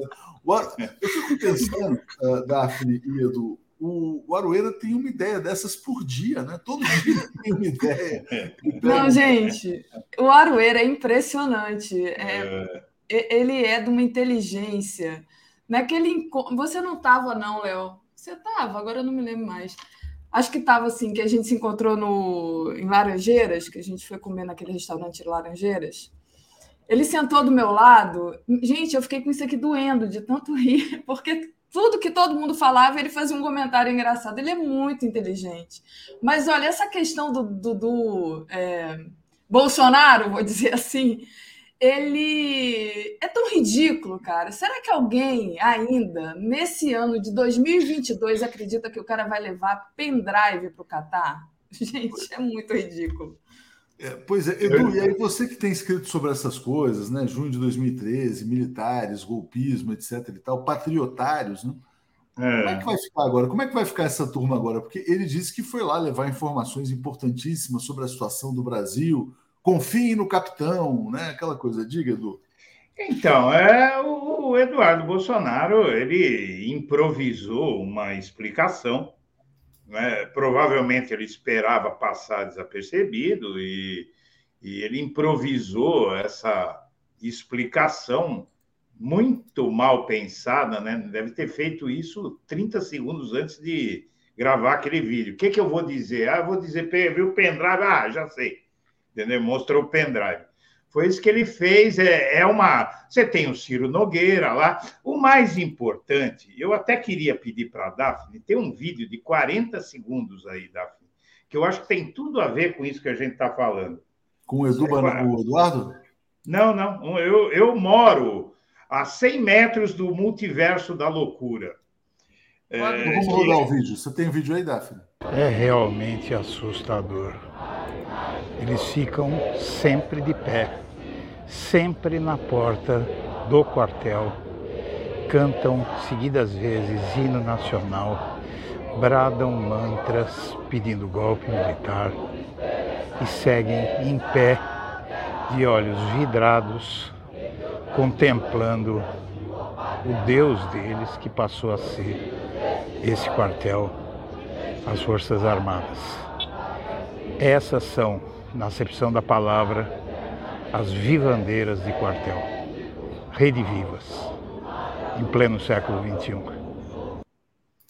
Isso aí foi no intervalo do jogo do Brasil. Detalhe, isso aí foi no intervalo do jogo do Brasil. Não, Cara, porque a parece... ordem, a ordem que eles deram, Edu, é o seguinte: não, não vamos celebrar a Copa porque não temos nada para celebrar. O Brasil está sendo devorado pelo comunismo e está entregando pendrive na torcida. Cara, eu juro, eu fui de barraca em barraca procurando uma televisão.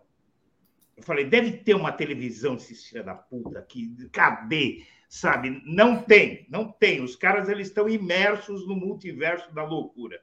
Mas a verdade é que a, a coisa realmente assusta um pouco, né? Porque você viu ontem a, a questão do, dos, dos, comandantes das três forças abandonarem o cargo, isso é insubordinação, não é? é uma provocação ao novo governo de, de, militares da ativa. Você tem um manifesto de 220 militares da ativa, manifesto golpista, não é? Você tem uma série de coisas, você tem ministro uh, militar da ativa do Gabinete de Segurança Institucional dizendo que o Lula não vai subir a rampa.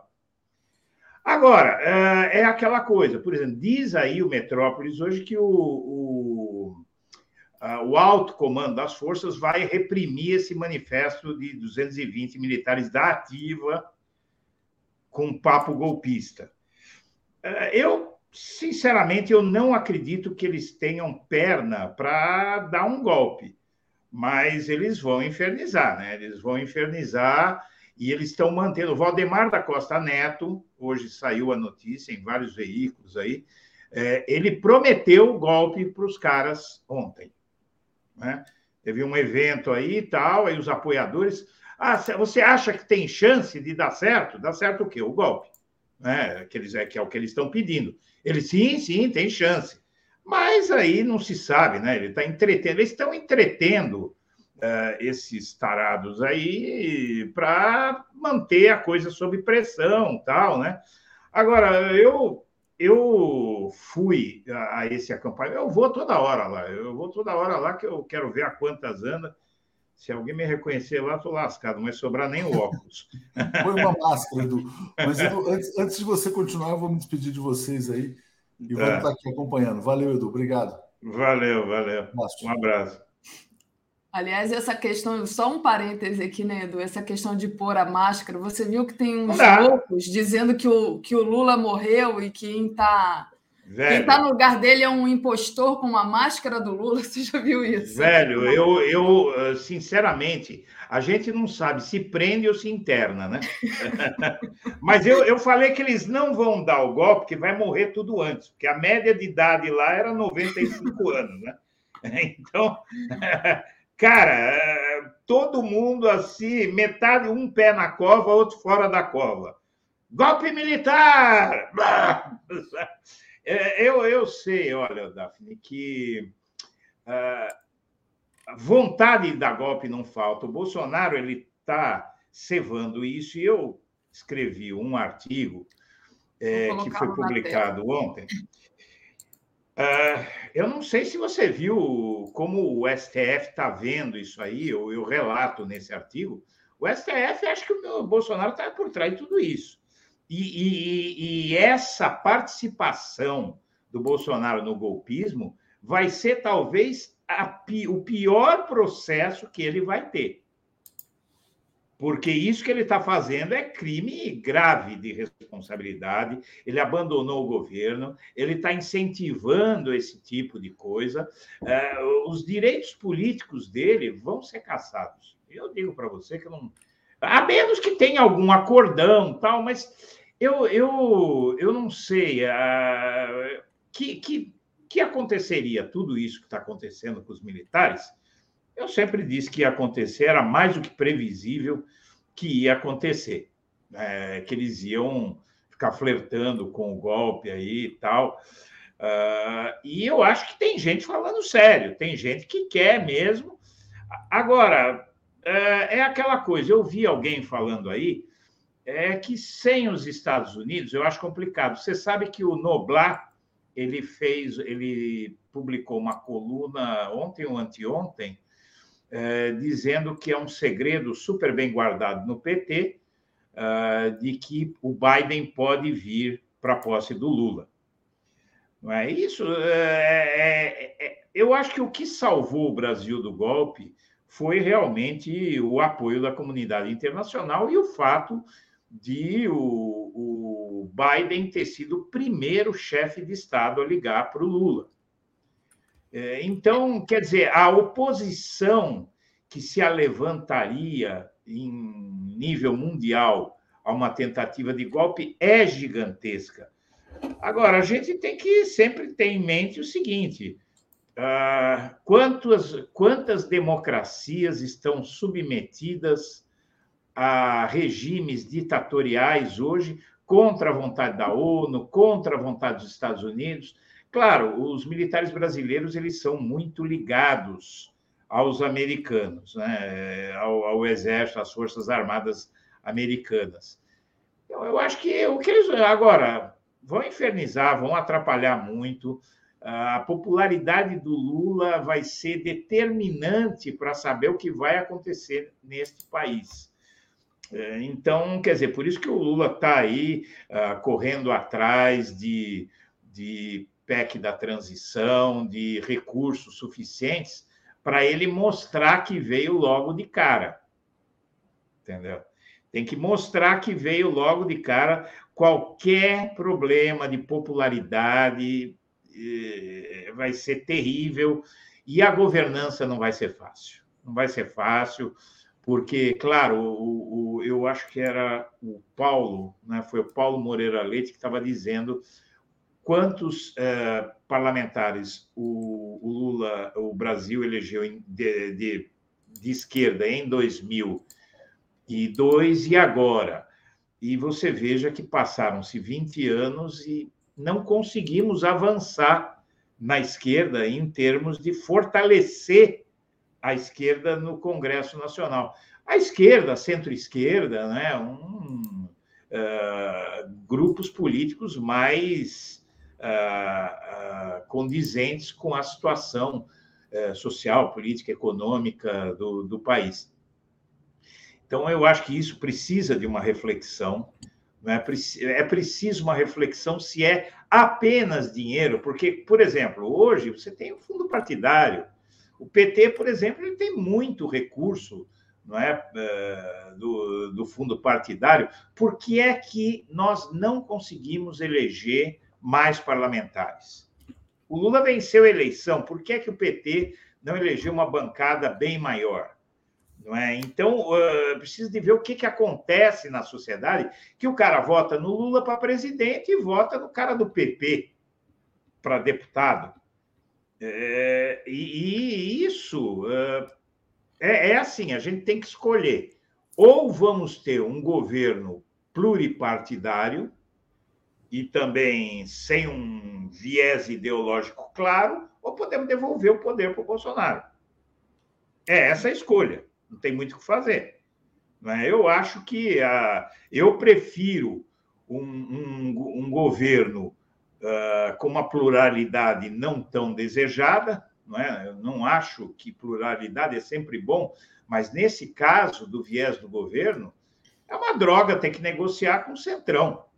É uma droga ter que negociar com o Arthur Lira. Mas quem é que consegue vencer o Arthur Lira na Câmara? Ah, a gente viu que o último presidente da Câmara que um presidente da República confrontou uh, terminou em golpe, né? foi a Dilma.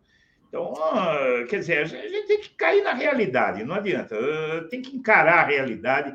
Tem um movimento golpista, isso é uma ameaça, isso vai depender da popularidade do Lula, e tem também a realidade do Congresso Nacional, que é esmagadoramente de direita esmagadoramente, que é uma coisa assustadora. Sinceramente, me dá um pouco de medo, sabe, de, de, a gente governar o Brasil com um congresso desse.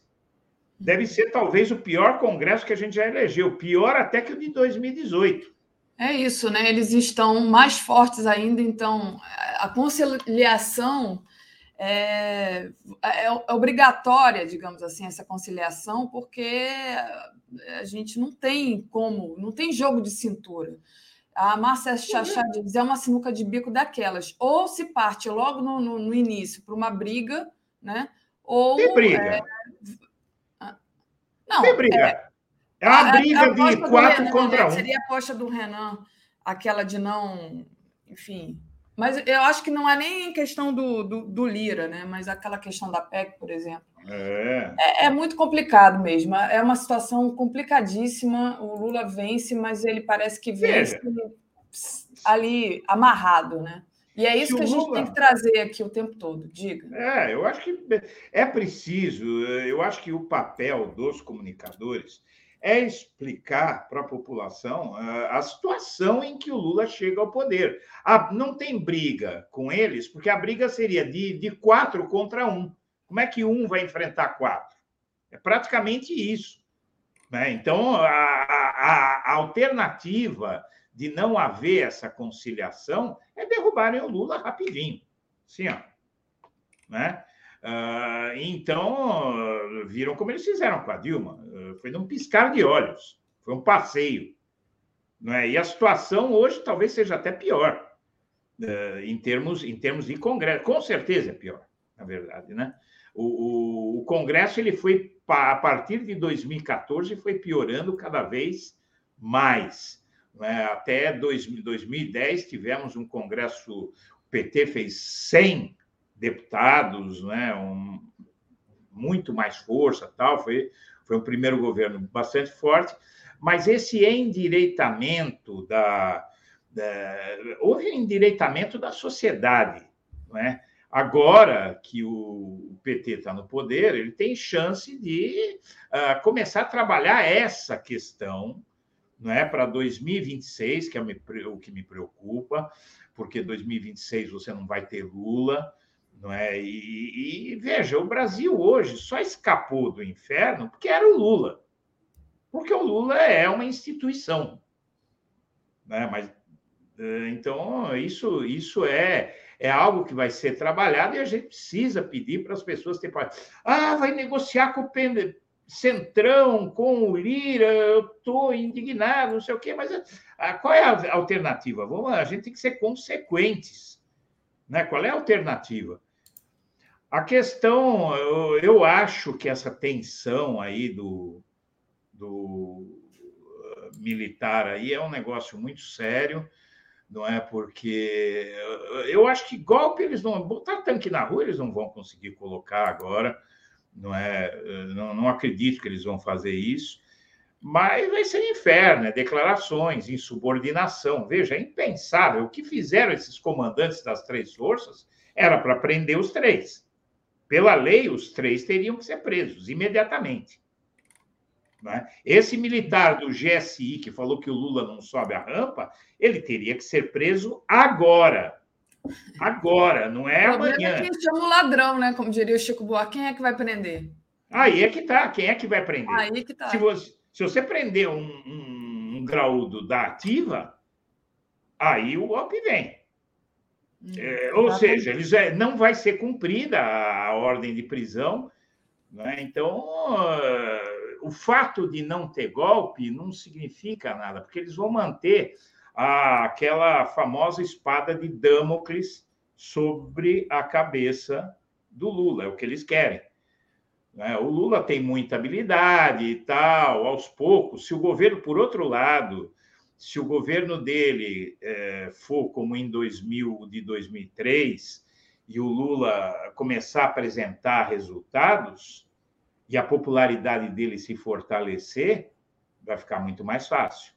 Eu acho que precisa trabalhar muito a eleição é, de 2024, né, as eleições municipais, para a esquerda é, eventualmente ter um melhor desempenho, né, para a gente fortalecer é, o, o, outro lado do espectro político, porque o, o, o radicalismo de direita se implantou no Brasil. O Brasil é um país muito mais é, conservador hoje, não é? Esse movimento evangélico uh, neopentecostal está crescendo de uma forma assustadora, está intimamente ligado com a direita, né?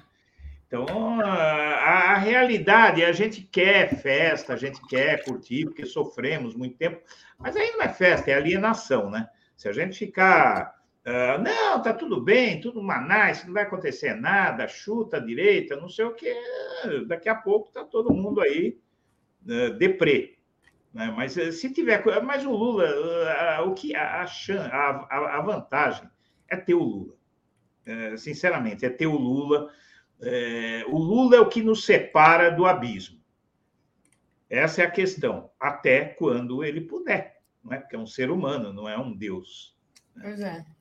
Exatamente, né? E a gente tem que formar quadros para é, substituírem o Lula um dia, né? Que o Lula não é eterno, e a gente carece disso, eu é. penso. Carece desse tipo de liderança, uma liderança firme, né? assim como é o Lula.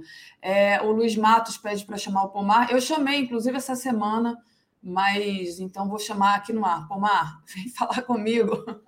O Beto está dizendo que eu pendurei os quadros. Pois é, precisa baixar esse aqui um pouquinho, depois eu vou pendurar aquele que está encostado ali na parede, que precisa de furadeira. Esse daqui foi de preguinho. Aqui, ó, esse daqui foi uma cartinha que o Lula enviou quando estava na prisão. Muito legal. É, deixa eu agradecer aqui alguns superchats. Cláudio Cunha, deveríamos ter a coragem dos argentinos em 1985. Nos falta esta coragem e bravura. Ficamos com medo e o medo paralisa. Obrigada, Cláudia, aqui pelo seu superchat. Agradecer e pedir para o pessoal deixar o like compartilhar essa live, muito importante. É, vocês assinarem a TV 247 é de graça, ou então fazer, é, tornar-se membro aí no YouTube. Também podem fazer assinatura solidária, brasil247.com.br apoio. O Fernando Bai disse assim: vem fazer política progressista no interior. A Jarté Dunan diz: já ouvi de dois bolsonaristas diferentes que Lula não vai assumir, que se for necessário, eles vão pegar em armas. Isto está sendo incutido na cabeça destes zumbis há muito tempo. Exatamente. A gente vai falar, inclusive, dessa questão da posse do Lula agora. A Reginalíssima mandou aqui é, um superchat dizendo: Aroeira, Bananinha 02 merece, falando da charge. Gente, ri muito. Professor Isaías, por que a mensagem de membros não é lida? Ah, é aquela mensagem. Porque não aparece aqui para gente, professor Isaías. Ela aparece só, você tem que estar com o celular ligado. Aí é difícil a gente controlar o computador, ficar olhando o celular. Às vezes o Léo consegue fazer isso. É, Luiz Alberto Rousseff, que o STF não pode resolver esse problema do orçamento secreto, é, eu acho que o, o Luiz Alberto Léo já havia lido anteriormente, mas agradeço a vocês. E aí, deixa eu abrir aqui uma, uma matéria que o Edu me mandou, que está no portal Metrópolis, sobre a posse do Lula, né?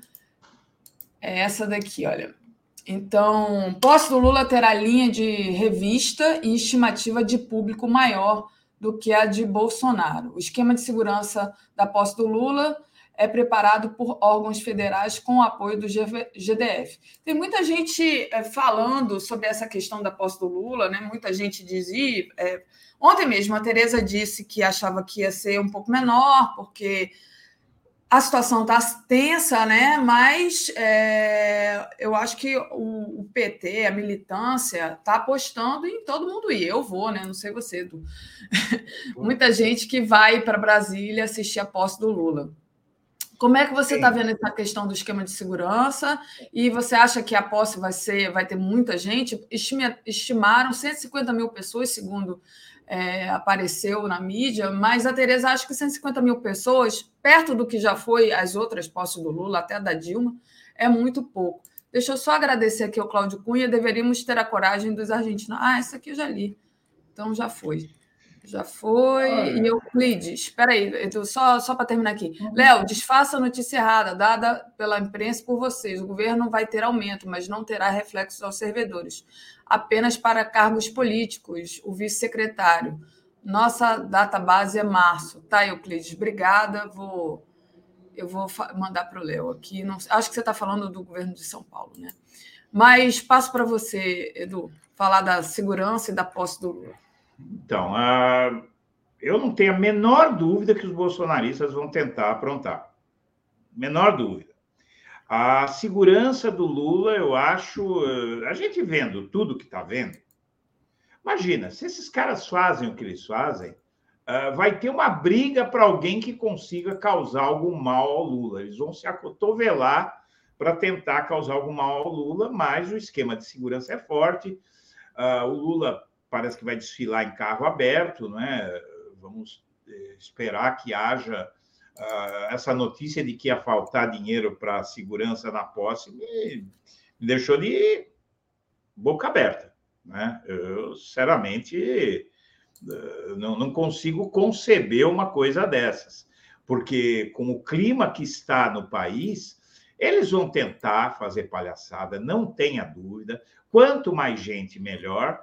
Agora, eu digo para você, é, veja, você teve uh, ontem é, um militar da ativa do GSI, lá sob o comando do Heleno, dizendo que o Lula não sobe a rampa. E, e o que, que aconteceu? Nada. Nada.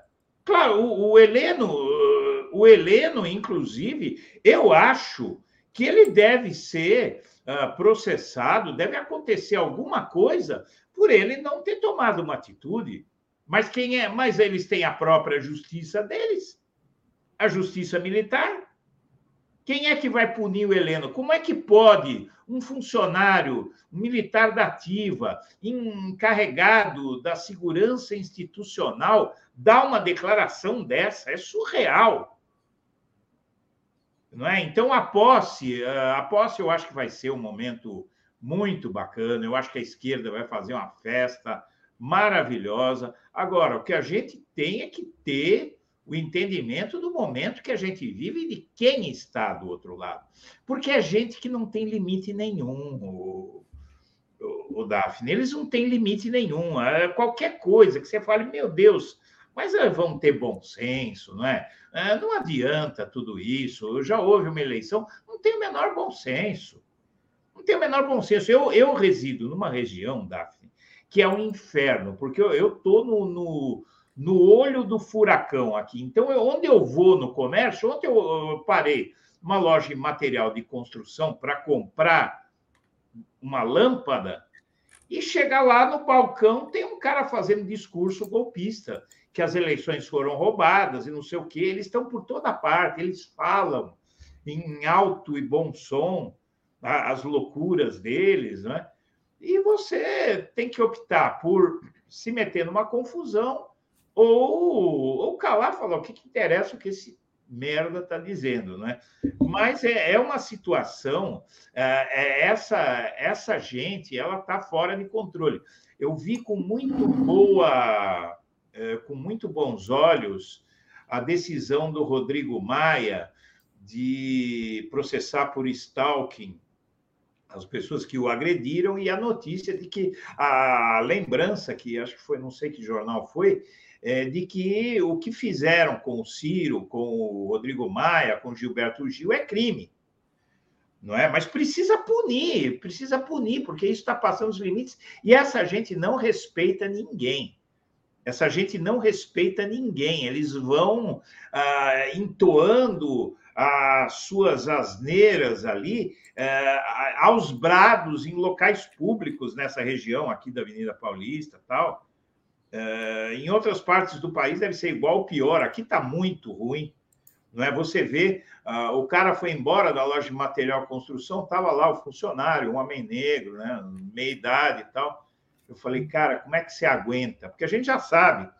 A, aqui no meu condomínio, uh, tem as funcionárias ali que fazem um serviço ali aqui tem alguns serviços, é, elas, elas é, falaram que não aguentam mais os moradores.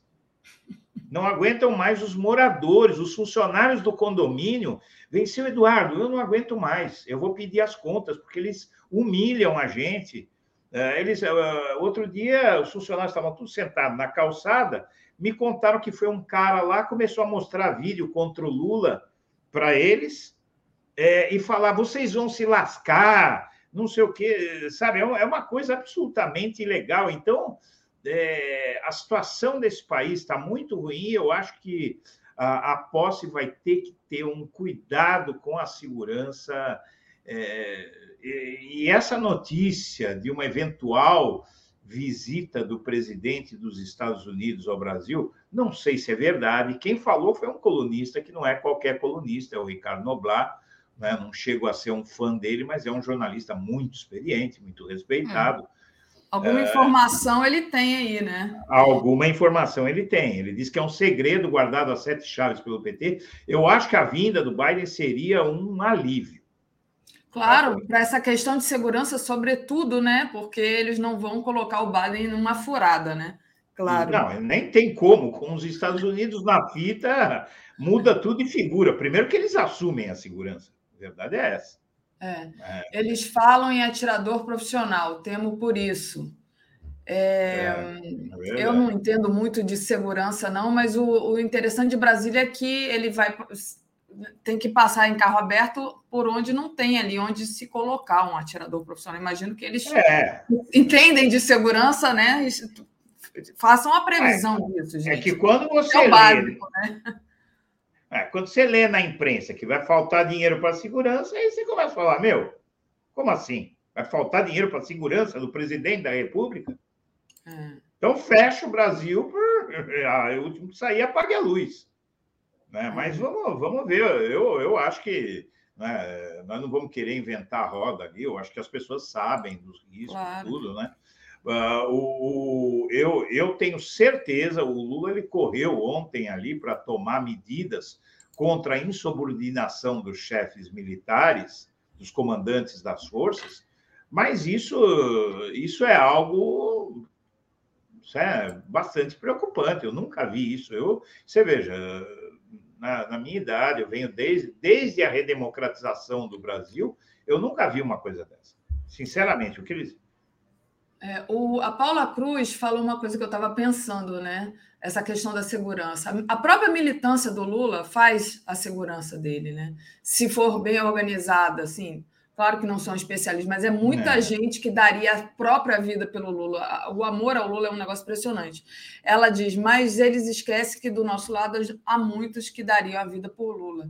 Eu tinha pensado nisso, Paula. Você escreveu aqui é. as minhas ideias. Deixa eu agradecer aqui, Edu, rapidinho, uhum. a, a Reginalíssima, que diz: é, Caçar 02, diplomação, motivos não faltam. E o Júlio César Beraldi, é, bananinha da próxima vez, uma, usa uma mini fita cassete. Gente, essa coisa do pendrive, um negócio assim. Nossa, mas ele podia, em respeito a gente, ele podia ter arrumado uma desculpa melhor, né? Ah, assim, ele, a, essa desculpa dele é, é, um recado. Vocês são um bando de imbecis, de idiotas que, a, que eu levo no bico assim, ó. Ele podia Pô, só ter falado assim, não, eu, eu vim assistir a Copa, mas eu vim ter reuniões com pessoas importantes, porque tem, tem gente importante do mundo inteiro aqui. Ele podia só ter dito isso, né? Ele não precisava ter mostrado o pendrive. Como é que você vai atravessar o mundo na era digital? Você termina de, de, de colocar um vídeo no seu celular. Gente, olha. É, é um negócio absurdo, né? Não tem Google Drive, não tem Dropbox, não tem iCloud, não tem nada, né? Não é tem aquele drive. É OneDrive, não precisa disso. Sendo que os caras, eles são os feras da internet, né? Os feras da, da, da tecnologia. Eles foram instruídos pelo Steve Bannon, pela equipe do. Eles são os bambambans né, da, da informática, sei lá. Então, quer dizer, é, é, é ridículo, mas isso mostra, porque é, você veja bem, isso não, não, esse, esse, esse bolsonarismo é gente que é, simplesmente abdicou de pensar. Eles, eles simplesmente abdicaram. É, eu não penso mais, eu, eu vou me transformar num robozinho. É, não é nem gado, porque gado ainda né, toma algumas atitudes autônomas ali e tal, eles eh, viraram máquinas é, controladas por um joystick. Então, é. né? Não, é impressionante essa, essa questão, porque eles estavam aí outro dia com um hacker lá de Araraquara tentando provar que tinha fraude nas, nas urnas eletrônicas, né? Vão para Israel para pegar software de, de, espionagem e mandam um negócio desse. É muito absurdo. Rosane Alverga de Sá, bom dia, Daphne Eduardo. Vocês estão sabendo do corte de mais de 300 milhões nas universidades e institutos federais que já estão com as finanças comprometidas? É isso, né? A gente já está. Todas mas, as áreas. Todas as áreas, mas eles, eles ainda tiraram esse dinheiro, esse corte, agora, no apagar das luzes, realmente o Bolsonaro e o bolsonarismo eles não estão preocupados com a educação, eles fazem de propósito. O é. César Santos diz: Bom dia, queridos. A Rede Globo é uma fábrica de tontos. Essa fantasia de que o Lula é um criminoso foi criada pela Globo. Obrigada, obrigado, beijo. Obrigada, Sérgio Santos, para você. E, e é, é, isso, né? As pessoas ainda acham. É, é, tudo Lula... isso que está, tudo isso que está acontecendo no Brasil, Daphne, foi criado pela mídia. O que nós estamos passando aqui, é, o antipetismo da mídia criou tudo isso e se voltou contra a mídia. Assim, e eles não aprendem, porque em 1964, é, os jornais, é, o Globo, o Estadão, né, é, que, que foram a linha de frente da imprensa, é, no, no, golpismo de 1964, eles mesmos viraram alvos dos militares, se ferraram, chegou no fim do regime, eles estavam uh, atacando o regime, não é? tiveram que, que reagir, aí eles de novo, eles jogaram o Brasil num buraco que inclusive os afeta. Uh, não é? Agora, eu estou achando o que, o que dá para entender é que eu acho que alguma coisa eles aprenderam. Eu acho que alguma coisa, lógico que eles sempre tentam né, controlar tal o governo, mas em relação ao Lula, alguma coisa eles aprenderam. Uh, se você pega uh, aquele. A Globo News é um grande termômetro, porque vários jornalistas importantes da, da emissora conversam lá, então você vê que é, é uma situação completamente diferente não é? E, e, eu acho que talvez a gente possa. Eu acho que se não tendo sabotagem da mídia, já vai ser uma grande força para o Lula. Não sei se eles vão voltar a fazer isso, mas eu não vejo sentido, porque eles sabem do risco que seria sabotar o Lula.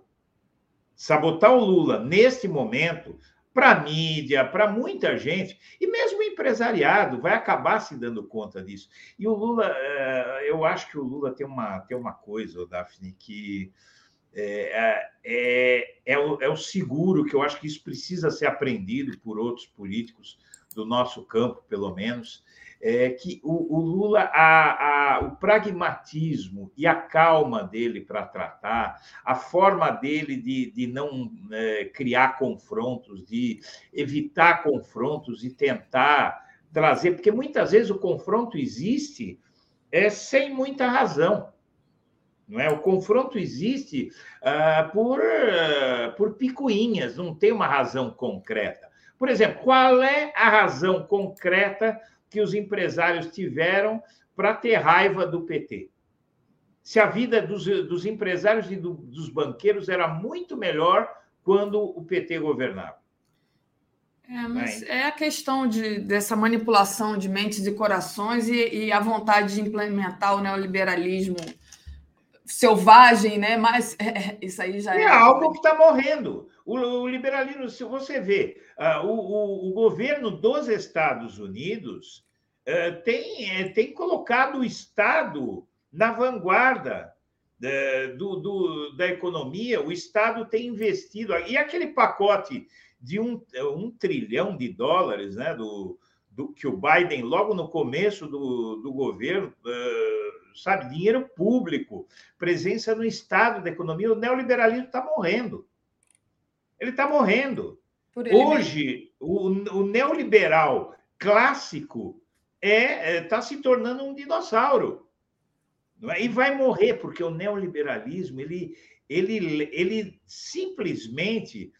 O que elegeu o Lula e o que dá chance à esquerda é, são as ideias desses caras de tirar dinheiro, direito trabalhista, sabe? É, essas medidas é, desconsiderando uh, os seres humanos, isso está causando uh, tudo que está causando. E eles eu, já tem uh, entre, até no mercado financeiro, já tem uma, um, uma visão surgindo diferente, porque o neoliberalismo não funciona e ele cria problemas sociais é, que acabam se transformando num, num monstro.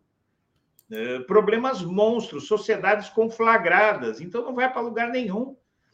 Quando, quando eles tiraram a Dilma, eu fui ao Twitter, eu, eu, eu escrevi o seguinte: deixa a direita governar, deixa esses caras governarem.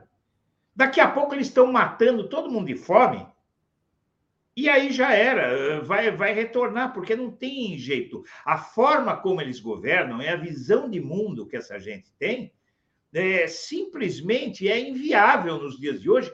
E após, eu sempre dizia, o, o governo Lula, ele deu o, os primeiros governos do Lula, o primeiro governo da Dilma, eles fizeram o povo brasileiro provar do fruto proibido. O que é o fruto proibido?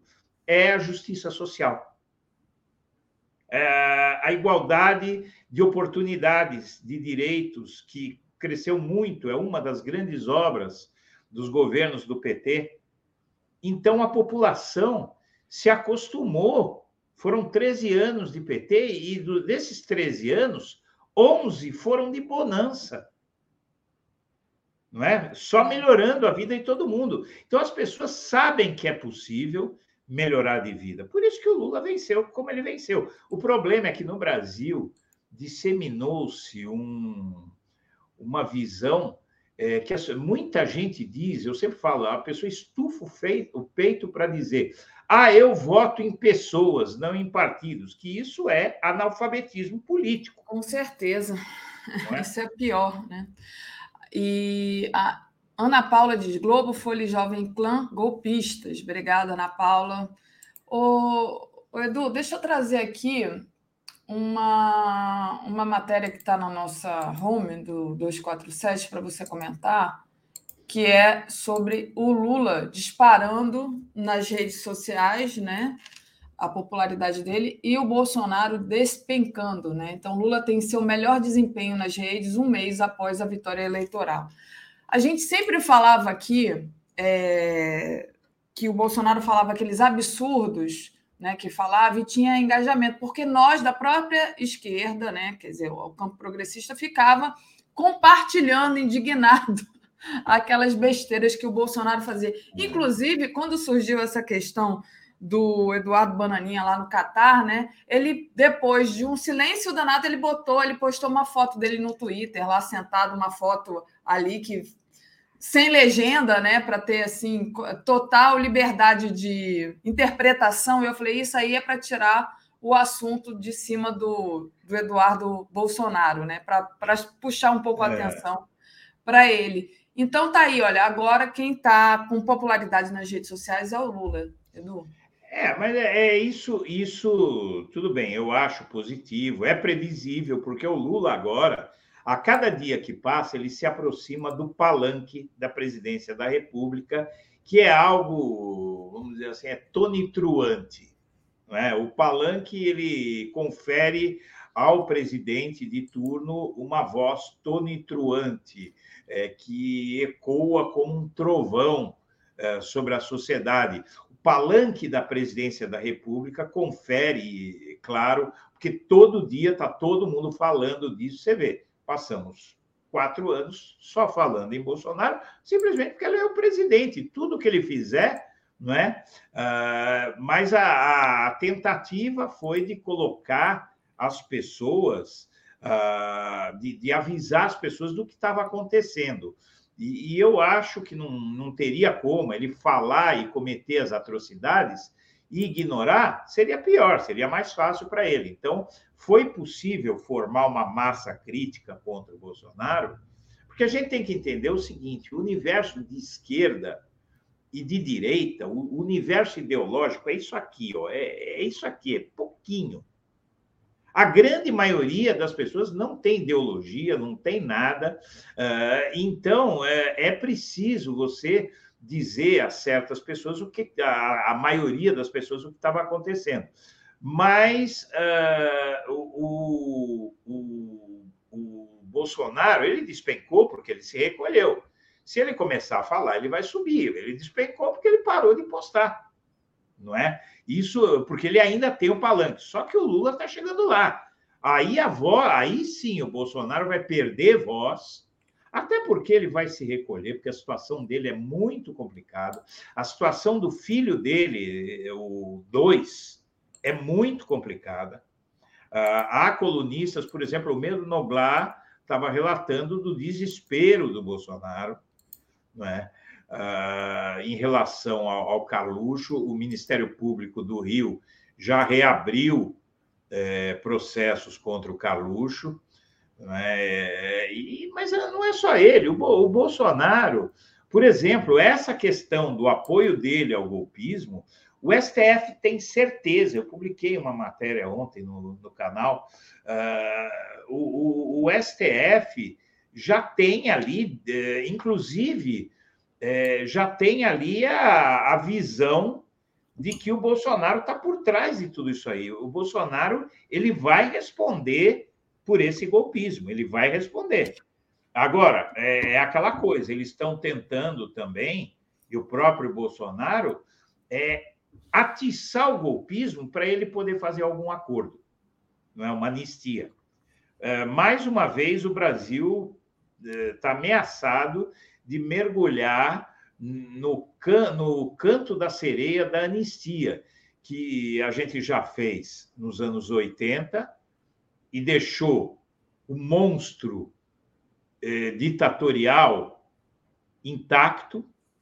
Não é? Se a gente está com esse problema com os militares hoje, tudo isso a gente deve anistia, porque os outros países em volta da gente, Argentina, Chile, uh, Uruguai, principalmente Argentina e Chile, eles não, não, não, permitiram essa anistia, porque essa anistia é o ovo da serpente.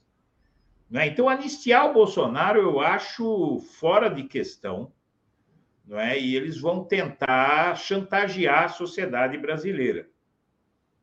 mas a, a queda do Bolsonaro se deve, a gente não, não adianta a gente se enganar. Ele parou de postar. Se eu parar de postar, eu vou despencar. Se o 247 parar de postar, vai despencar. Agora, precisa, o que precisa é. Bom, o Bolsonaro, eu acho que ele vai se calar depois que ele estiver fora do poder. Né? Vai, vai se calar, vai se calar, vai continuar calado. Uh, o Valdemar da Costa Neto disse para os apoiadores dele, eh, que, tá, que foram até o Valdemar, ele, ele disse, tem até um vídeo dele dizendo que tem chance o golpe militar, sim. Né? Eles perguntaram para ele, tem chance? Eles não falaram golpe militar, mas eles estão lá pedindo golpe militar. Tem chance o nosso pleito? Tem, sim. Entende? Então, quer dizer, é importante iludir essas pessoas né, para manter o governo contra a parede. Agora, o Bolsonaro, o Bolsonaro ele tem muitos problemas. Eu acho que a sociedade brasileira tem que se mobilizar para punir o Bolsonaro. Se não punir, a gente daqui a um par, alguns anos aí a gente vai estar discutindo a mesma coisa, o mesmo problema. E eu volto a dizer a você, viu, Daphne, e a audiência do 247, a questão religiosa e a questão militar, se não resolver, nós vamos continuar com esses problemas que já duram desde a redemocratização.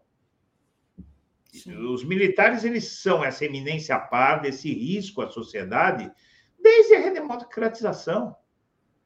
Né? Qualquer coisa, os militares não vão gostar, os militares não vão gostar. Eles prenderam Lula em 2018. É? Eles estão aí fiscalizando a eleição. Como é que, como é que pode um país é, ter forças armadas que são o inimigo interno? Que nação vai para frente desse jeito? Verdade. Então, é, precisa, precisa.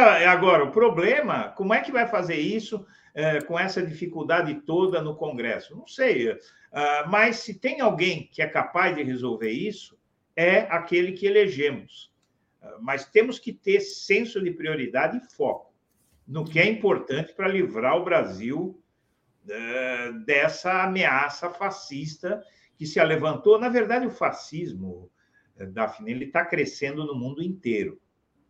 Você sabe disso. Há um surto de, de aumento da extrema-direita no mundo inteiro. Aquela conversa de fim da história, de que a esquerda fracassou, que foi feita pelo neoliberalismo, pelas mídias, tudo aquilo ali é considerado responsável. Estudiosos dizem isso. É um, é um estudo, é um pesquisador americano que divulgou essa tese, esqueci o nome dele, uh, e, e, e, essa, essa, esse discurso aí contra a esquerda fortaleceu a extrema-direita no mundo inteiro. Isso é uma ameaça. Todos é. os continentes estão ameaçados pela extrema-direita. Né? Edu, queria te agradecer é, a sua participação de hoje, como sempre, muito legal. Bom trabalho aí no Blog da Cidadania. A gente se vê quarta-feira. Valeu. Estamos por aí. Um abraço para todo mundo. Tchau, tchau. Valeu, Edu. Deixa eu trazer aqui nossa querida Tereza. Antes, lendo aqui, Fernando Cachucho da Silva. Pouco se fala da, mas Maçonaria, Lions e Rotary participam da organização do golpe nas cidades menores. Essa turma são da, é da pesada, exatamente. Comentário de Tereza Cruvinel. Bom dia, Tereza, tudo bem? Bom dia, Daphne. Bom dia, comunidade que está conosco. Vamos lá, Tereza. Tereza, muito trabalho, né? Imagino. É, Tereza, queria que você começasse falando um pouco dessa articulação política aí de Brasília, né? O Lula ali é, trabalhando, tentando ampliar a, a base dele, né? A, a, base, a nossa base, né? Abrindo para abrir caminho para a PEC do Bolsa Família. É, conversou com o MDB, com União Brasil, e teria também que ter conversado com o PSD, é isso? É, acabei, não, não sei se aconteceu ontem à noite algum encontro com o PSD. Se não aconteceu, é, vai acontecer. Né? nas próximas horas. Lula está aqui a todo vapor. Ah, necessidade de ampliar a base, né? É, primeiro, assim, imediatamente para aprovar a PEC do Bolsa Família, mas também é, para, como dizia o Paulo Rocha, o senador Paulo Rocha ontem, líder do PT no Senado, é, para governar, né? também para o resto do governo, quer dizer, o resto não, que ainda nem começou, é, para todo o mandato, porque é diferente né, a situação de 2003, quando Lula foi eleito em 2002. Primeiro com 61% dos votos, agora com 50,9%. Né? Então, você vê que já é uma diferença muito grande da votação que o Lula teve, e isso impacta, é, impacta, digamos, a força do governo. Mas, principalmente, é, numa conjuntura que não havia uma extrema-direita, a oposição não era. É, não tinha essas forças assim é, tão radicais, tão exaltadas, não havia oposição militar, né? não havia extrema-direita na rua. É, a própria bancada, por exemplo, o PT era a maior bancada. Lula não fez maioria, mas o PT em 90, em 2002 elegeu 92 senadores, 92, não sei se 91, 92 deputados, que somado com ali o conjunto dos partidos de esquerda que apoiavam o governo, era maior do que hoje, ah, quando a esquerda está com 135 deputados. Então, essa necessidade de ampliação é real. Segundo, o governo foi eleito agora por uma frente ampla para derrotar o Bolsonaro, uma frente ampla que se formou no segundo turno. Né? E na disputa de 2002, foi o Lula contra o Serra. É, e, e os, as forças que apoiavam Lula eram basicamente as forças de esquerda, né? até porque o, o, o Serra atraía muito mais setores de centro, embora isso não tenha suficiente pra, sido suficiente para lhe dar a vitória. O MDB, por exemplo, estava com Serra, a vice do Serra era a Rita Camata, né? Ou essas forças de centro agora para derrotar o Bolsonaro migraram para o Lula. Então, o governo dele tem precisa refletir é, mais a, o conjunto de forças que se uniram para né, elegê-lo e para derrotar o Bolsonaro. Tudo isso implica construir uma base mais ampla e o Lula, que tem uma inteligência política superior, né? Uma habilidade, sabe, sem par, está fazendo isso, é, seguindo ali a, né, percepção dele é, do que é preciso fazer para que o governo seja tenha estabilidade, tenha governabilidade. A situação não é fácil, né? É situação muito difícil, a gente está vendo aí, né? sociedade dividida, instituições desviadas para o golpismo, como a, a, parte das Forças Armadas. Né? Aí, nesse sentido, é que teve a conversa com o MDB anteontem, né? depois ontem com o União Brasil e também o PSD, né?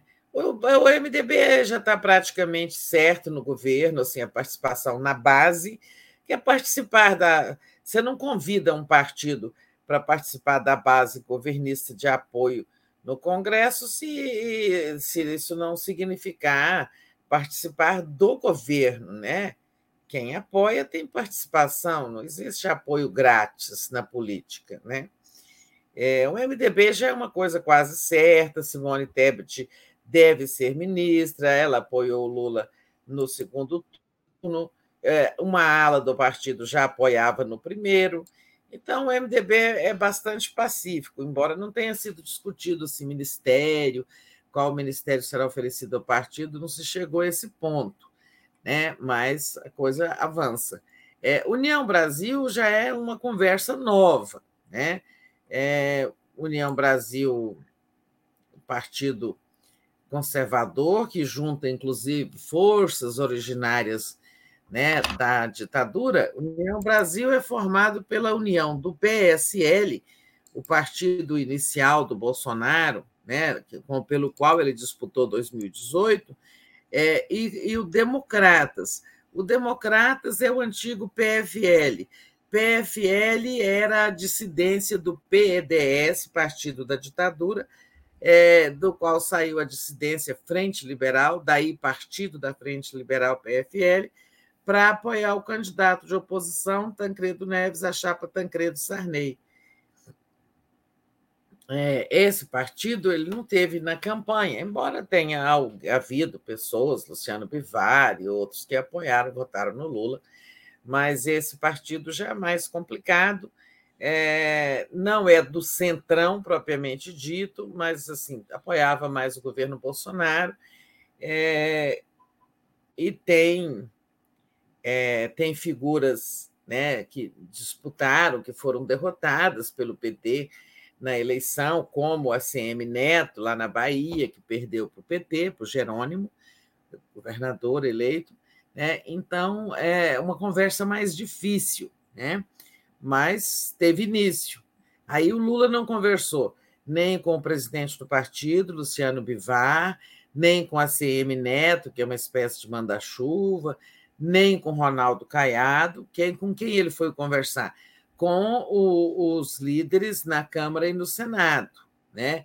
O líder no Senado, é, que é o Davi Alcolumbre, e é, o líder na Câmara, que é o deputado Eumano, é, lá da Bahia. É, são conversas ainda preliminares.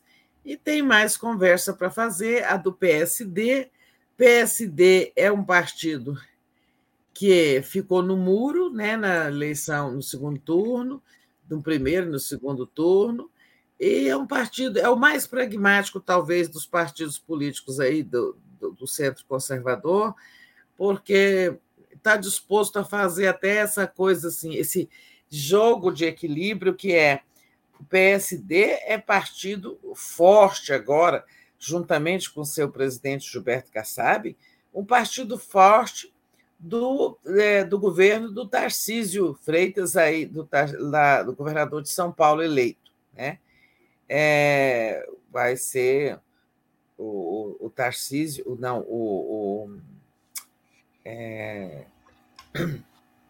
Gilberto Kassab, ele, se não me engano, ou é secretário de governo ou é chefe da Casa Civil, de qualquer forma, é um cargo importante aí do governo do Tarcísio, em São Paulo. E, ao mesmo tempo, parece que vai para a base de governo do Lula. Né? Partido, né? partido flexível. Mas é, não é o Lula que vai exigir assim, olha, eu quero exclusividade, tá? Só apoia a mim, né? Não pode apoiar outros governos nos estados. Lula não vai fazer isso. O importante é ter maioria no Congresso, porque não é só a PEC né, é, que precisa ser aprovada. É, você vê, no dia 2 de janeiro, quem sabe até no dia 1, mas acho que no dia 2, dia 1 não tem ambiente para isso. O Lula vai assinar uma medida provisória né, que precisa ser aprovada é, alterando né, muito a estrutura de governo, que está muito desorganizada. Né? É, tem ministérios aí fundidos que precisam ser desfundidos. Deixa eu só fazer uma interrupção. Lúcio Reuser, eu vi sua mensagem, li, não pude te responder ainda, porque eu estou trabalhando até altas horas. É, aqui levanto cedo, faço essa live, corro para o CCBB, é, mas eu já registrei, tá? De lá eu saio correndo para fazer o boa noite aqui, depois eu vou escrever documentos à noite lá para o nosso trabalho. Então tá um momento muito difícil. Tá bem, mas eu, eu já registrei. É, e vou te, vou te responder e vou dar encaminhamento essa questão importante que você levanta de um transmissor para a Rádio Nacional da Amazônia. É, e levarei para o grupo de comunicação social Alguém que for ser presidente da EBC poderá fazer bom proveito dessa informação. É... Retomando, né? Então, Lula, dia 2, vai editar uma medida provisória grande, né? Onde vai juntar tudo isso, é, vai ter, sabe, desfusão de ministérios, criação de ministérios, revogação de atos é, do governo, muita coisa. Essa medida tem que ser aprovada, porque no que ela no que ela vai ser editada com força de lei, o Lula vai reorganizar o governo. Bom, aí, obrigatoriamente, a medida tem que ser aprovada no prazo de 120 dias, porque senão aquela estrutura de governo que ele arrumou, que ele, que ele produziu, perde os efeitos né? e volta a ser tudo como hoje no governo Bolsonaro. Digamos, Lula vai desfundir Fazenda, Planejamento, Indústria e Comércio. Se a medida não passa, volta a estar, voltam a estar fundidos, né? como hoje, é, em que eles três pastas juntas compõem o superministério do Paulo Guedes. Né? Já vai precisar de base para aprovar essa medida provisória. Então, tem a PEC, que é um grande desafio, e depois vem, vem as coisas do governo, do dia a dia. Né? Governar toda hora precisa de uma, de uma providência legislativa, não se governa sem que a medida esteja na lei. Né? Aí é isso que o Lula está fazendo com muita habilidade, é, sem falar que ele vai também, é, ele não vai é, chamar, por exemplo, republicanos para a base, né? talvez formalmente não, nem o PP, que são outros dois partidos do Centrão, é, muito menos o PL de Bolsonaro, porque o PL de Bolsonaro agora foi para a extrema-direita mesmo. O Neto se abraçou, se atracou com o Bolsonaro e o bolsonarismo, fizeram um jantar aí né, nas últimas horas, ontem, o jantar em que pediram para o Bolsonaro voltar à atividade política, liderar a extrema-direita, não deixar a militância sem respostas e tal, porque o PL sabe que não tem volta, tomou um caminho aí, né? tomou um descaminho danado. Mas o do PP e dos no PP e no Republicanos, republicanos que embora seja o partido ligado à Igreja Universal do Reino de Deus, ao Bispo Edir Macedo, né, né, o segmento aí de onde vieram tantos ataques ao Lula durante a campanha, né? Inclusive essas coisas ignorantes assim de demônio, sei lá, infiel, é, mas mesmo no Republicanos e no PP de Lira, né, que está tendo apoio do PT e da base aliada do Lula para se eleger presidente da Câmara, mesmo nesses partidos, o Lula vai pescar apoios né, e terá apoios para o seu governo na Câmara. Acho que não ao ponto assim de o PP vir entregar, integrar a base, os republicanos, mas será um partido que vai ajudar. Dentro dele há parlamentares que vão ajudar o novo governo. Perfeito. Ô, Tereza, deixa eu é, fazer um intervalinho aqui com você. O Max está perguntando como que ele pode, como que ele faz para dar sugestões para a equipe de transição. Essa equipe de transição que, na verdade, está fazendo ali é um raio-x do que precisa ser feito, né? É, já passo para você responder ele e agradecer ao, ao Lúcio, né, que tinha enviado o superchat pedindo para você olhar o e-mail dele, você já respondeu. E ao Kaique Butler, que foi com quem você encontrou na sexta-feira lá, ela disse: Tereza, eu e Oswaldo, presidente do CID CVM, pegamos Covid em Brasília. A taxa R aí está em 1,8. Use máscara. Concurso público para a CVM em 2023. Esperançar. Bom, então, Kaique, eu espero que você e Oswaldo estejam bem e que não tenham sintomas e que, enfim, mas é muito importante ter esse cuidado, né? Esperançar novos mundos. Tereza Daphne propôs à TV 247 debater como exercitar uma cidadania plena, garantindo governabilidade e Lula. Formação política já. João Rocha Sobrinho. É muito importante realmente essa questão que ele levanta, Tereza. Então, se você quiser, por favor, responder rapidamente aí o Max. Max, é, é assim, sugestões para transição claro que podem ser rece é, recebidas, mas os grupos de transição não estão fazendo, digamos, um plano de governo, sabe? É, eles estão fazendo um diagnóstico da situação, exatamente é, para orientar, principalmente, por exemplo, essa PEC, é, desculpa, essa medida provisória que o Lula vai assinar nas primeiras horas de sua presidência. Ou seja, reorganização do governo, revogação de atos do Bolsonaro, é, tem também os alertas orçamentários, onde que tem necessidade de mexer no orçamento que antes dele ser aprovado lá pelo Congresso, né?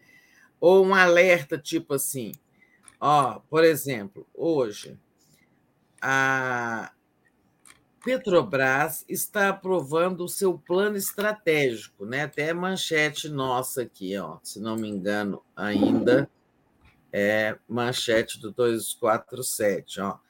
É, já não é mais manchete. Manchete agora é o Zé Múcio. Mas, é, mas eu, é, eu, vou catar é, e vou... Petrobras atropela governo eleito e anuncia hoje seu plano estratégico. Né? Isso era um alerta, por exemplo, porque eh, se pudesse ter sido impedido, mas não foi, eh, impedido só se fosse na negociação, na conversa, no diálogo, porque, claro, é claro que a atual diretoria tem legitimidade até o dia 31 de agosto, desculpem, de dezembro, né? Qualquer quem está no comando de qualquer empresa estatal, de qualquer ministério, a pessoa tem legitimidade e tem legalidade para baixar atos, né? Mas, por exemplo, se tem uma coisa importante, tem um aviso lá, no, lá nas transição dizendo, olha, é, vai acontecer isso. Quem sabe a gente pode fazer uma gestão para impedir. Isso aí, por exemplo, a Petrobras não devia estar anunciando plano estratégico antes que o novo presidente anuncie e indique uma nova diretoria. Né? Isso aí é atropelar o governo. Ontem, o SEBRAE elegeu seus dirigentes né, para os próximos quatro anos. Né? Isso também não foi certo. Né? Mas não houve como, digamos, demover, né? Não como. É claro, as pessoas têm mandato, indicou agora, está lá. Ou seja, o Lula não vai poder anunciar, é, os, mudar a diretoria do SEBRAE, não vai. Esse plano estratégico da Petrobras vai ter que ser mudado, né? Então é o seguinte: as sugestões, é claro que são bem-vindas, mas é, não é para um programa de governo, digamos, como foi muito dito para nós lá nos dos grupos, né, orientações baixadas pelo Mercadante. Olha, plano de governo Lula apresentou na campanha e com ele foi eleito, né? Agora são providências assim, mas eu, eu não tenho neste momento é, uma um, existe um e-mail lá, mas eu não estou nesse momento é, tendo, sabe, um e-mail é, para sugestões, para assim, comunicação com o grupo de transição. Tá? É, mas se você quiser me mandar alguma coisa, é, eu posso encaminhar. Manda aí para contato arroba 247, né? Contato arroba brasil247.com.br. É, e põe lá em assunto, para Tereza Gruvinel. Aí as meninas me mandam desse e-mail e eu faço chegar ao grupo de, ao grupo específico, se é saúde, se é trabalho e tal, porque eu também não tenho. Existe um e-mail para cada grupo de trabalho, né? Mas eu não tenho aqui esse, ah. essa informação. Maravilha. É, tinha a questão do Miguel também, que botou aqui no, no chat comum, né? Como é que vai ficar a questão do Lula, 580 dias pre, preso injustamente, quem é que vai pagar por isso, se é o Moro. Mas isso aqui já foi debatido longamente. Acho que Sim. você também não tem essa resposta, né, Tereza? Infelizmente. É, eu acho que isso depende do Lula, né, gente? Se alguém quiser pedir, se alguém quer, né, tem que pedir reparação, é o Lula, né? Ele, no primeiro momento, eu me lembro de ele dizer que não vai pedir, é, que a assim justiça é, é, não é que a, a, a, condenação do Moro como juiz parcial né, e a anulação dos processos, claro que isso tudo não faz justiça ao Lula. Fazer justiça implicaria também a reparação é, pelo que sofreu injustamente.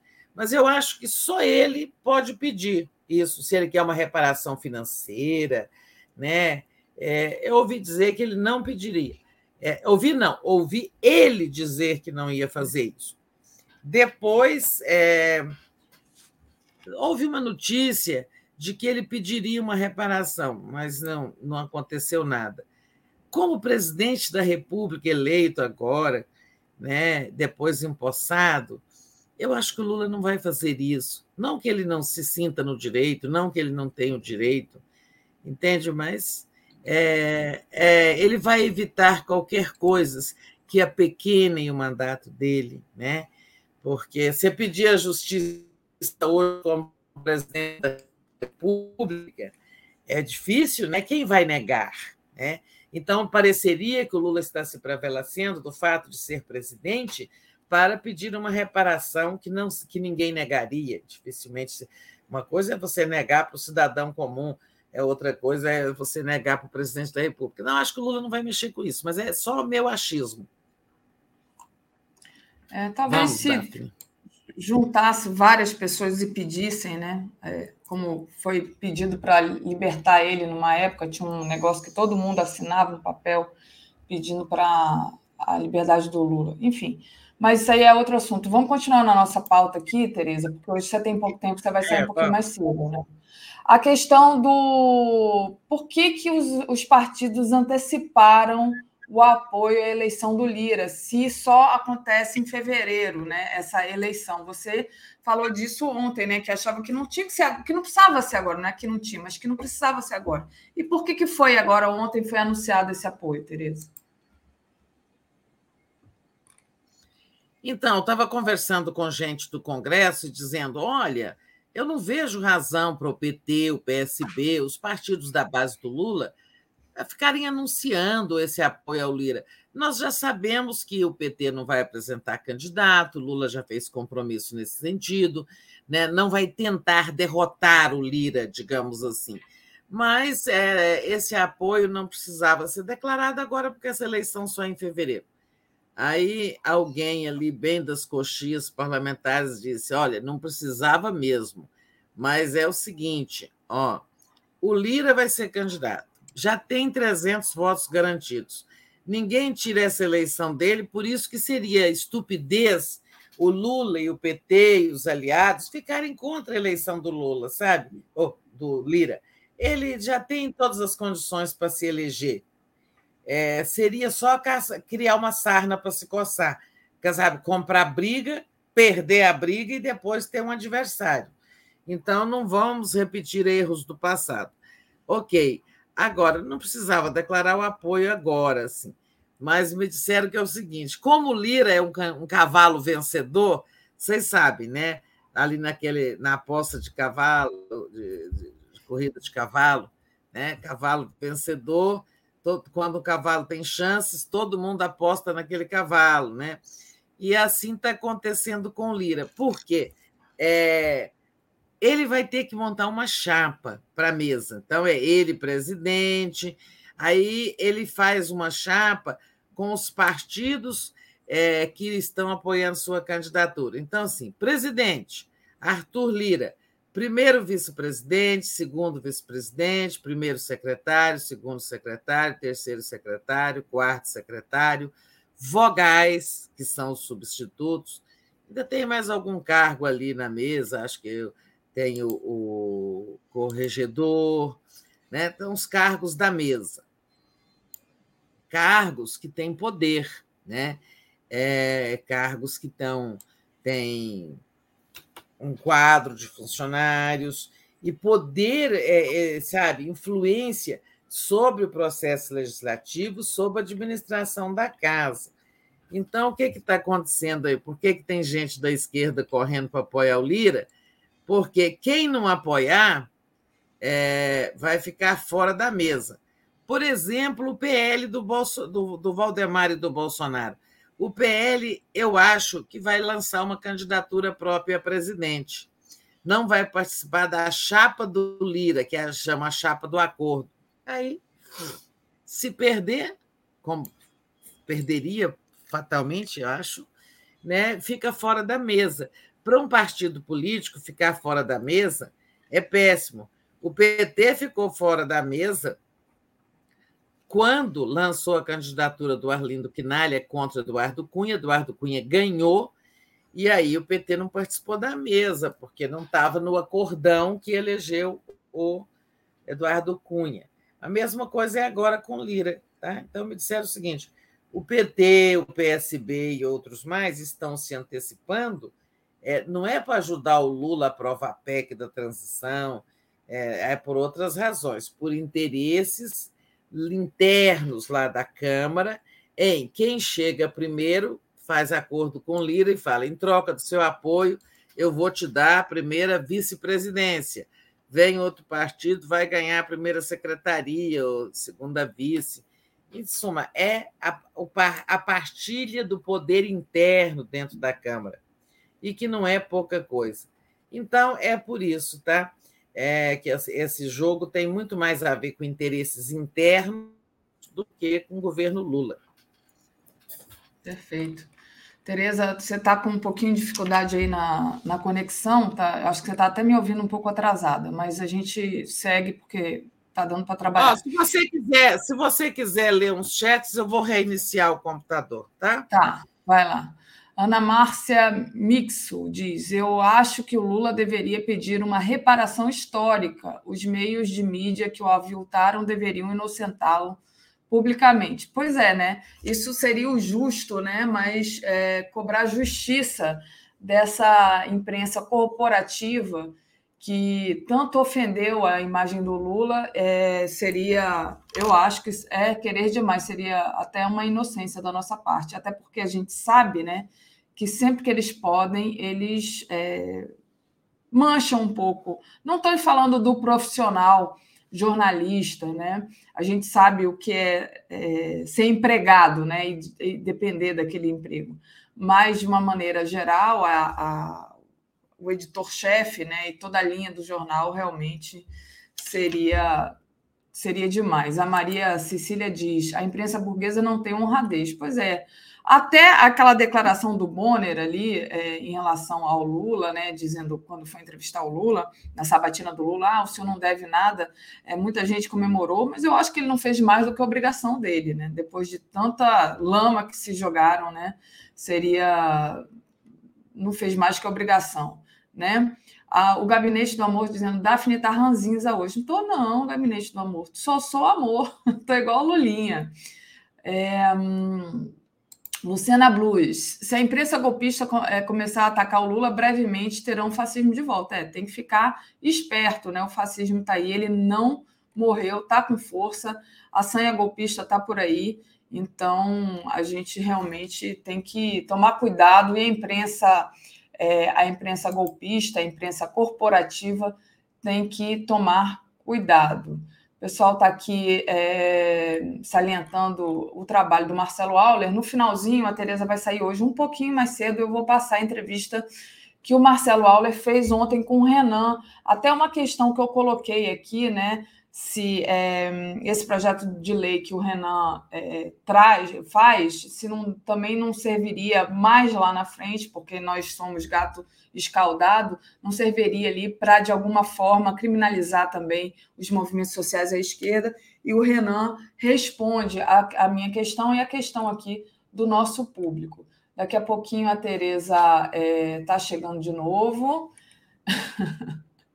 Gabinete do Amor está pedindo para dar um sorriso. Ah, quando pede para sorrir, a gente já sorri, né? Não, não tô, não. Às vezes eu, é muita coisa aqui para a gente operar, gente. Aí a gente fica um pouco sério, né? Porque é muita coisa que a gente tem que prestar atenção.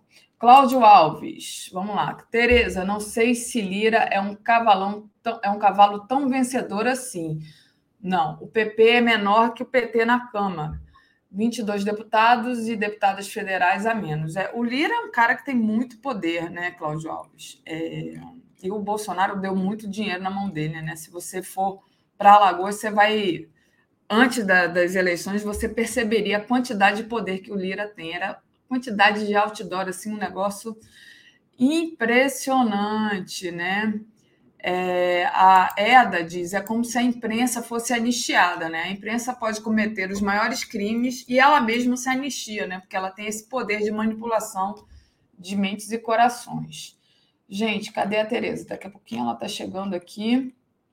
O pessoal já está perguntando. Ela foi só reiniciar o computador. Tereza está trabalhando muito. Então, acho que ela deve. É, às vezes, ela falou para mim que ela vai dormir, deixa o computador ligado e aí fica travando. O Alair, Padovani diz que a CCJ é importante. É exatamente isso que a Tereza estava tentando trazer, né? Que existe também uma negociação, não é só a negociação é, da PEC, é, uma nego... é toda uma articulação política que está sendo feita desde agora para garantir é, uma governabilidade, uma presença do PT, já que o campo progressista fez tão poucos é, deputados, tão poucos senadores. Né? Então, precisa muito dessa articulação política, precisa de um bloco mais coeso. Né? Vamos lá. É, o, já o Luiz Paulo ele diz assim: Lula não tem que provar nada, seu legado é reconhecido por todo mundo democrático. É verdade, mas também tem essa coisa né, de que muita gente que, como disse o Eduardo Guimarães hoje mais cedo, que não tem ideologia, que se informa assim através do grupo de zap ou pelo Jornal Nacional, de vez em quando, né, não, não procura saber das coisas, ainda acha realmente que o Lula é, não teve alguma culpa, né, que a inocência do Lula não está tão provada assim. Então, então é importante é, que fique provado realmente que o Lula não, não tem nenhuma culpa que o Lula é inocente. Tereza voltou. Opa, Tereza, vamos lá. Voltou melhor, vamos ver. É, vamos ver, vamos ver. Bom, Tereza, deixa eu colocar logo aqui. Acho que sim, vamos ver. Vamos, tá. é, vamos trazer mais uma notícia que parece, é a questão militar. Parece que piorou? É, parece que piorou. Tem aquela porta mágica que você abre e melhora, não? Não tem a porta mágica. Vamos ver se ela abre a porta. Abre a porta aí, Tereza, se der. O Gabinete do Amor perguntou se eu já comprei minha passagem para Brasília. Ih, Tereza agora caiu de vez. Eu já comprei minha passagem para Brasília. Deixa eu tirar ela aqui. Quando ela voltar, eu trago. Já comprei minha passagem para Brasília. É... Vou sim estar tá trabalhando. E... e a Tereza entrou aqui. Vamos ver. Oi, Tereza, tá? Vamos ver, vamos trabalhar assim mesmo. Eu passo a palavra para você. Queria que você falasse agora da questão militar, mais particularmente sobre a questão do José Múcio. Né? Você diz aí, você traz uma outra questão, que também pode ser o Nelson Jobim a ser indicado. Né? indicado. Então, espero que tenha melhorado aí o áudio. É, demorei porque, sabe, quando você vai reiniciar o computador e ele pede para atualizar, e aí ele demora a atualizar. Está ouvindo bem? Estou. Ouvindo bem. Não está, né? Não, Tereza, tá, tá, mas dá para. Se você é, falar A questão direto, militar, tá gente, essa, esse Tá. A questão militar está fervendo muito, né? Nós tivemos ontem um tweet do general Vilas Boas, é, em que ele se refere àquelas fake news que foram divulgadas pelos próprios bolsonaristas, aqueles que estão nos quartéis pedindo golpe, e como não houve golpe, é, eles passaram a chamar alguns generais de melancias, dizendo que eles são, na verdade, melancia quer dizer verde por fora, vermelho por dentro, comunista, né? É, então, foi fake news do próprio campo da extrema-direita. O general Vilas Boas aproveitou para falar, é, condenar essas fake news e dizer que a honra das Forças Armadas, sei lá, quem sabe em algum momento serão instadas a intervir nesta hora extrema que o país vive. O país não está vivendo hora extrema nenhuma está vivendo uma hora democrática. Só tem um pequeno, uma minoria que não quer aceitar o jogo democrático. Além do Twitter é, do general Vilas Boas, houve manifestações de um oficial é, que até da ativa da Marinha e trabalha no GSI, né? Que eu joguei meu papel fora, que tinha o nome dele, né? Como é o nome dele? É, não, não era nesse papel, né? Mas, é, em suma, ele é um, um, um, militar da ativa, né? um oficial, e anda fazendo postagens antidemocráticas, golpistas.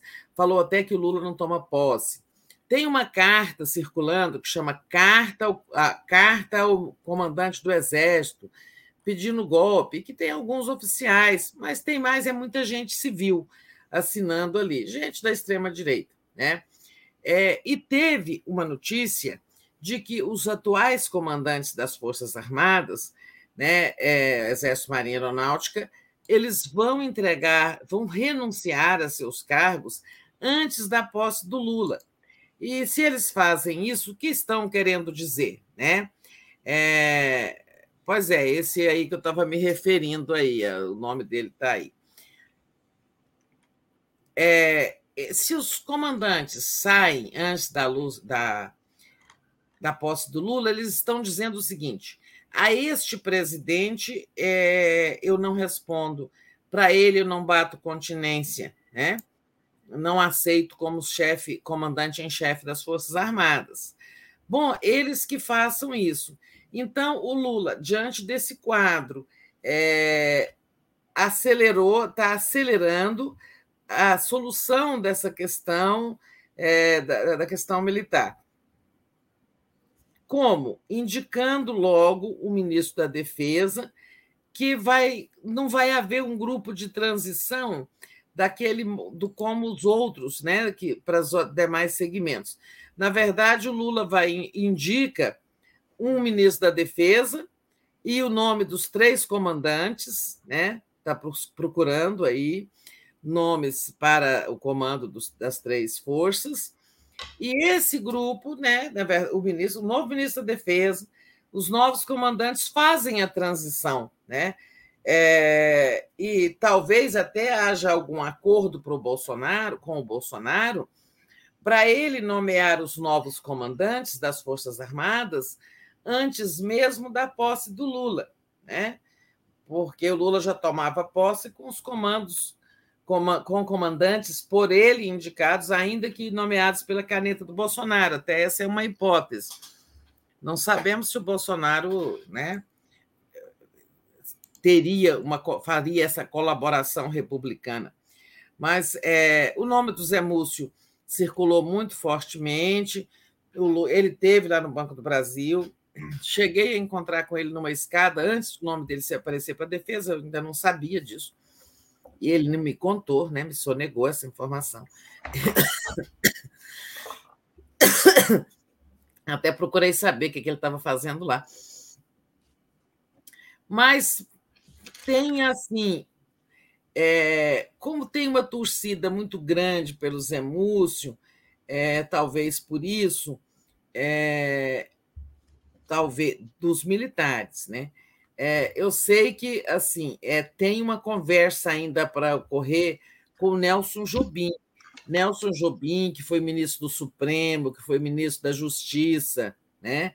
e que foi ministro da Defesa de Dilma, é, teria dado um sinal de que aceitaria, porque houve antes uma versão de que ele não quer voltar para governo, ele está na iniciativa privada. E eu acho que, se o Jobim se dispuser, o Lula prefere ele ao, ao Zé Múcio, é, porque ele já tem muita conexão. O Zé Múcio é uma pessoa muito habilidosa, é um político, né, foi deputado muitos anos, foi ministro do DCU, indicado pelo Lula, foi ministro da coordenação política um período no governo Lula. É uma pessoa, mas assim, a área militar, ele teria que construir essas relações, né, enfronhar-se até com a linguagem, com as questões, os problemas, tudo, né?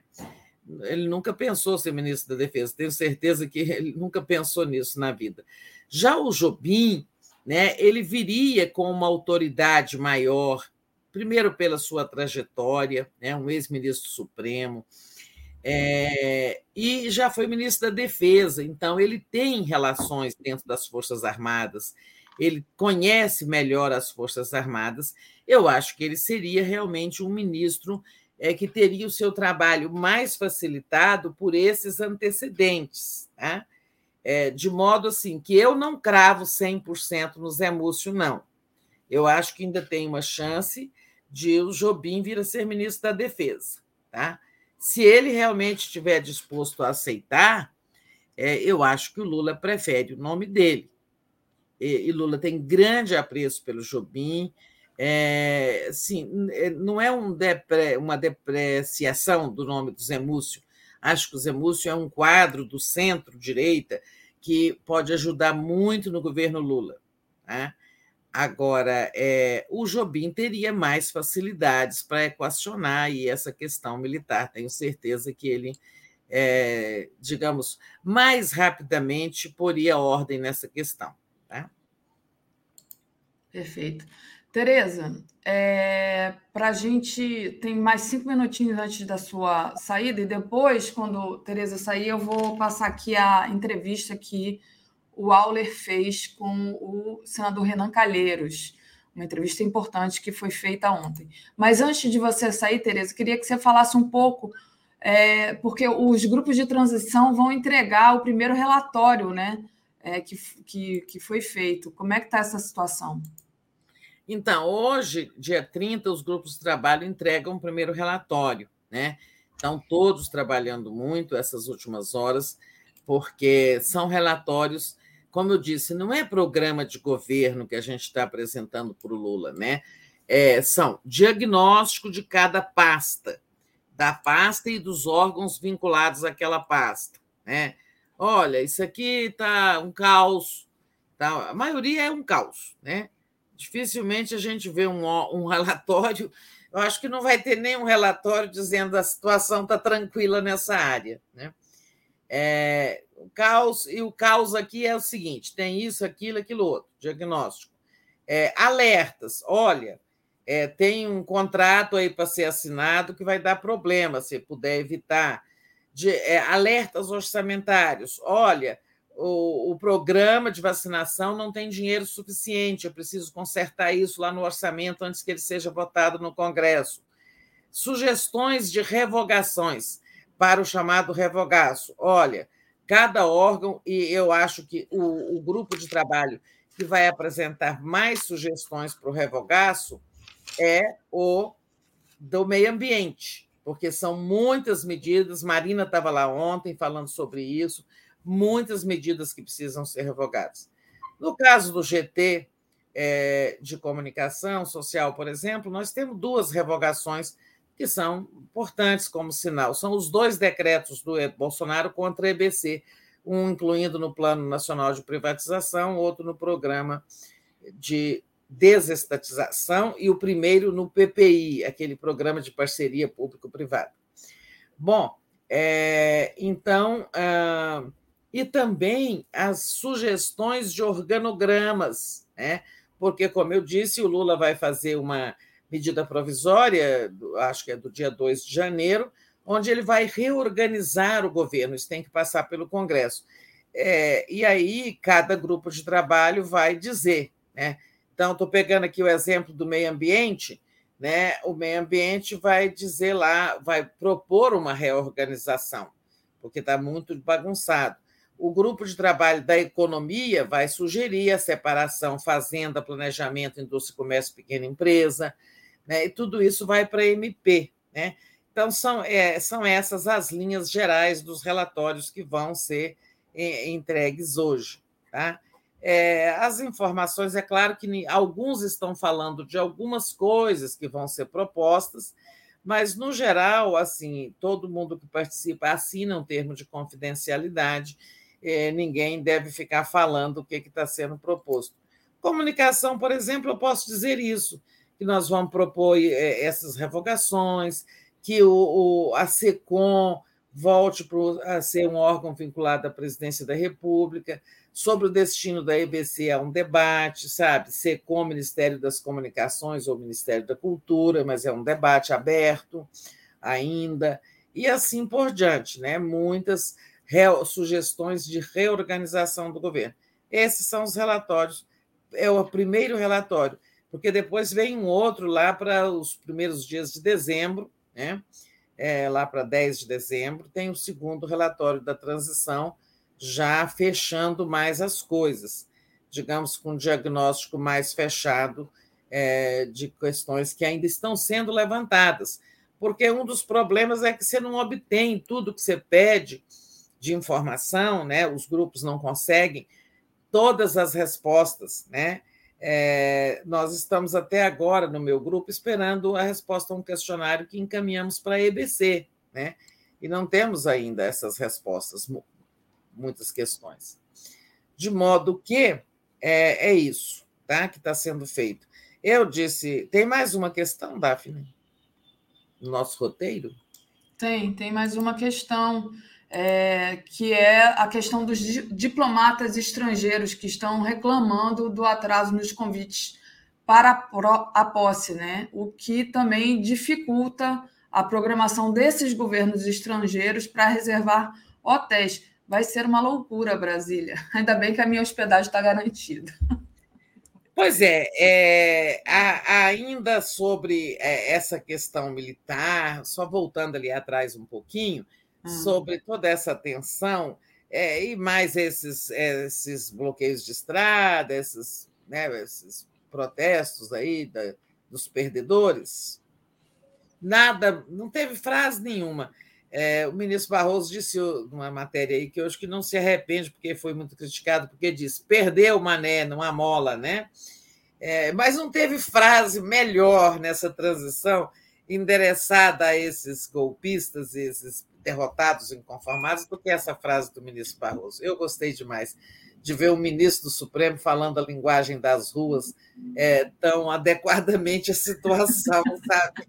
É, só um carioca mesmo para sacar uma frase dessas. Mas é também por essa, essa fervura que tem aí, é, essa fervura golpista, que o Lula está acolhendo a sugestão de antecipar a diplomação dele do dia 19 para o dia 12 de dezembro. A diplomação é o último ato de uma eleição. É quando o eleito recebe o seu diploma, você está eleito presidente da República, deputado federal, senador, né? todos recebem o seu diploma.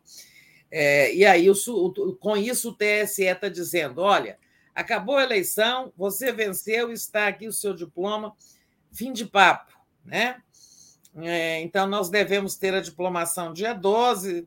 Não sei se vai ter algum, ah, alguma coisa aí da parte deles, porque a diplomação é a que corresponde, no caso brasileiro, àquele momento de 6 de janeiro é, em que o Congresso americano estava lá, uma comissão do Congresso, referendando o resultado da eleição presidencial americana vencida pelo Biden foi o dia que eles tentaram invadir o Capitólio, exatamente para impedir essa validação do resultado. A diplomação no Brasil tem a mesma significação, né? E, de modo que talvez os bolsonaristas vão fazer alguma coisa, mas o Lula quer antecipar e até andou dizendo para o MDB que não vai apresentar, divulgar nome de ministro antes de ser diplomado mas talvez ele tenha que fazer isso, ele opte por fazer isso no caso da defesa, é, pelas razões que a gente já explicou aqui, e no caso da fazenda, é, porque todo assim o Haddad está aí exposto, apresentado com todos os sinais de que será o ministro da Fazenda, mas o Lula preferia deixar para a semana que vem. Entretanto, talvez ele faça essa semana, é, mas acho que não mas talvez ele faça antes de ser diplomado, né? porque tem muita, muita cobrança até de aliados para que divulgue logo o nome do chefe da economia. E, e aí é, e tem as questões da posse, né? Vocês veem, é são muito, é muito trabalho. Na questão da posse, ontem eu encontrei um diplomata estrangeiro que disse isso: olha, é, nós, os outros países, não receberam ainda os convites oficiais. E aí eu até vou tentar apurar se essa demora é do grupo de transição ou é do Itamaraty, porque eu entendo que as, os convites são indicados, a lista é indicada ao Itamaraty, que é quem formaliza o convite. Porque me dizia o, o diplomata, é, olha, é, nós temos que reservar um hotel, né? É, mas como o país nem foi convidado, a gente nem sabe dizer se a, quem vem é o presidente, é o primeiro-ministro, ou é o vice, sei lá, o chefe do parlamento. O convite chegou, vou aproveitar isso. Tem muitas providências sobre a posse, né?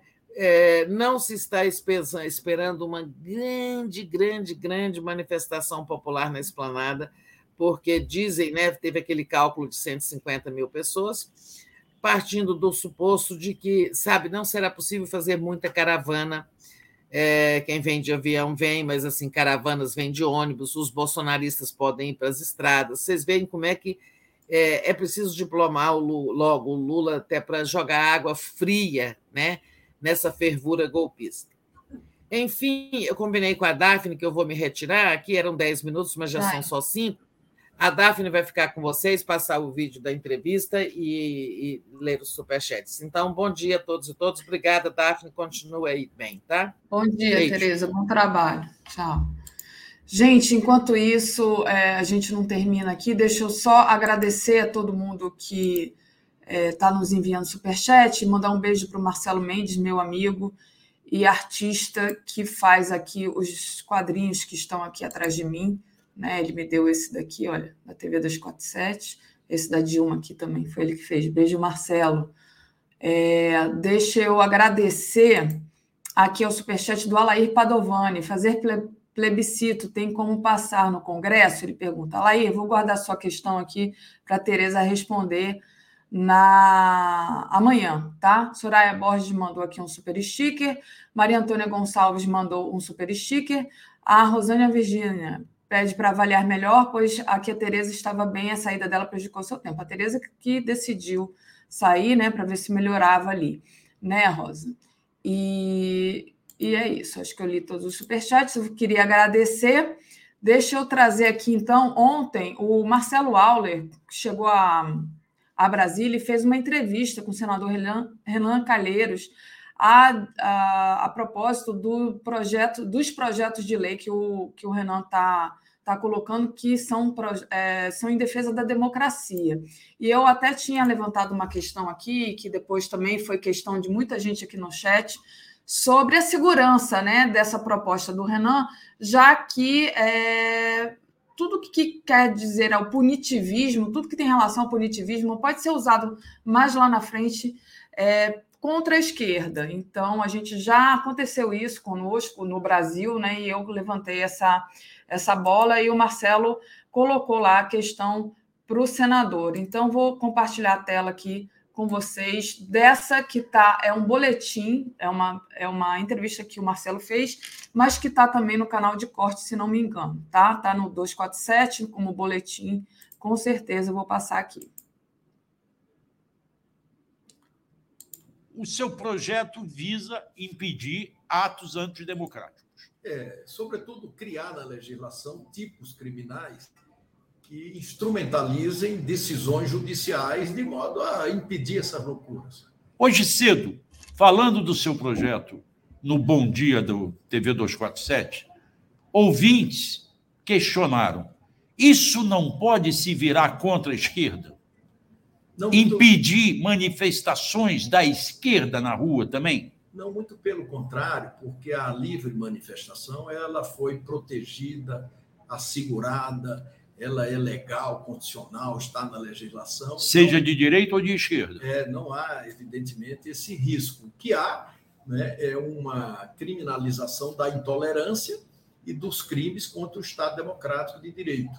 E uma definição da competência exclusiva do Supremo Tribunal Federal para julgar esses fatos. E a possibilidade dos partidos políticos, quando a iniciativa couber a Procuradoria-Geral da República ou o Ministério Público Federal ou Estadual a iniciativa da, do ajuizamento da ação penal, quando isso não houver, você estende essa competência aos partidos políticos para fazê-lo. Então, não há risco de isso se voltar contra uma manifestação que seja democrática. Não. Só é. Agora, como. Absolutamente não há risco e todas as ressalvas do Estado Democrático de Direito estão contidas nos projetos. Como mensurar questões como intolerância? Não vai depender muito da interpretação de quem estiver julgando? Não, vai depender, sobretudo, da existência do fato e da motivação política. Né? Nós estamos é, criando, pela proposta, uma espécie de lei geral da intolerância política. A partir desses fatos com os quais nós temos convivido no dia a dia e que precisam ser contidos. Tá. Agora, cria-se a legislação. Mas hoje em dia, por exemplo, há uns abusos que prevalecem. Desde o dia 30, essas manifestações nas ruas contam com banheiros químicos, com estruturas montadas, com restaurante. Não falta autoridade? É, falta, sobretudo, a especificação dessas condutas criminais na legislação brasileira. E é exatamente isso que nós estamos pretendendo fazer. O Supremo Tribunal Federal ele tem enfrentado tudo isso e muitas vezes desprovido até de uma legislação que possibilite essa insubstituível ação que tem sido feita. E quando eu falo nisso, eu faço questão de, de fazer uma alusão especial ao ministro Alexandre de Moraes, que tem, em nome do Supremo Tribunal Federal, cumprido um papel importantíssimo. Né? Mas nós estamos fazendo um esforço para suprir a legislação desses tipos penais é, estabelecer critérios para o ajuizamento, substituir a iniciativa quando não houver iniciativa da Procuradoria-Geral da República, que é o que, infelizmente, está acontecendo em muitos casos da nossa circunstância, né? e, nesta condição, atribuir é, este papel, esta competência a partido político. Perfeito. Muito obrigado. Bom, gente, então, essa é a Aqui. Essa é, foi a entrevista que o Auler fez com o senador Renan Calheiros, onde ele respondeu aqui as nossas questões. Só aqui para finalizar, hoje às 10 horas tem o Mundo Como Ele É, Palestinos, um povo mártir em luta por liberdade e independência. Às 11 horas tem o Giro das 11, às 13 horas por dentro do Canal Brasil, com Paulo Mendonça. Às 14 horas, Jefferson Miola, militares fazem afronta ao ameaçar renúncia. 15 horas, Bresser Pereira, Haddad será um ótimo ministro da Fazenda. 16 horas tem a segunda tela da Copa, né? Eu vou estar participando. É, o 247 na Copa, Polônia e Argentina. Então, assistam o jogo conosco. É, às 16 horas tem o Brasil Popular, às 17 horas, entrevista com o Tamires Sampaio. 18 horas, Léo Quadrado, 18h30, boa noite, 247. 21 horas tem análise dos jogos da Copa, também com 247 na Copa. 22 horas tem o dia em 20 minutos. E às 23 horas, a live do Conde. Com isso, gente, termino aqui. Agradeço demais a companhia de vocês. Um beijo para todo mundo. Eu volto hoje no jogo da Argentina. Valeu, gente.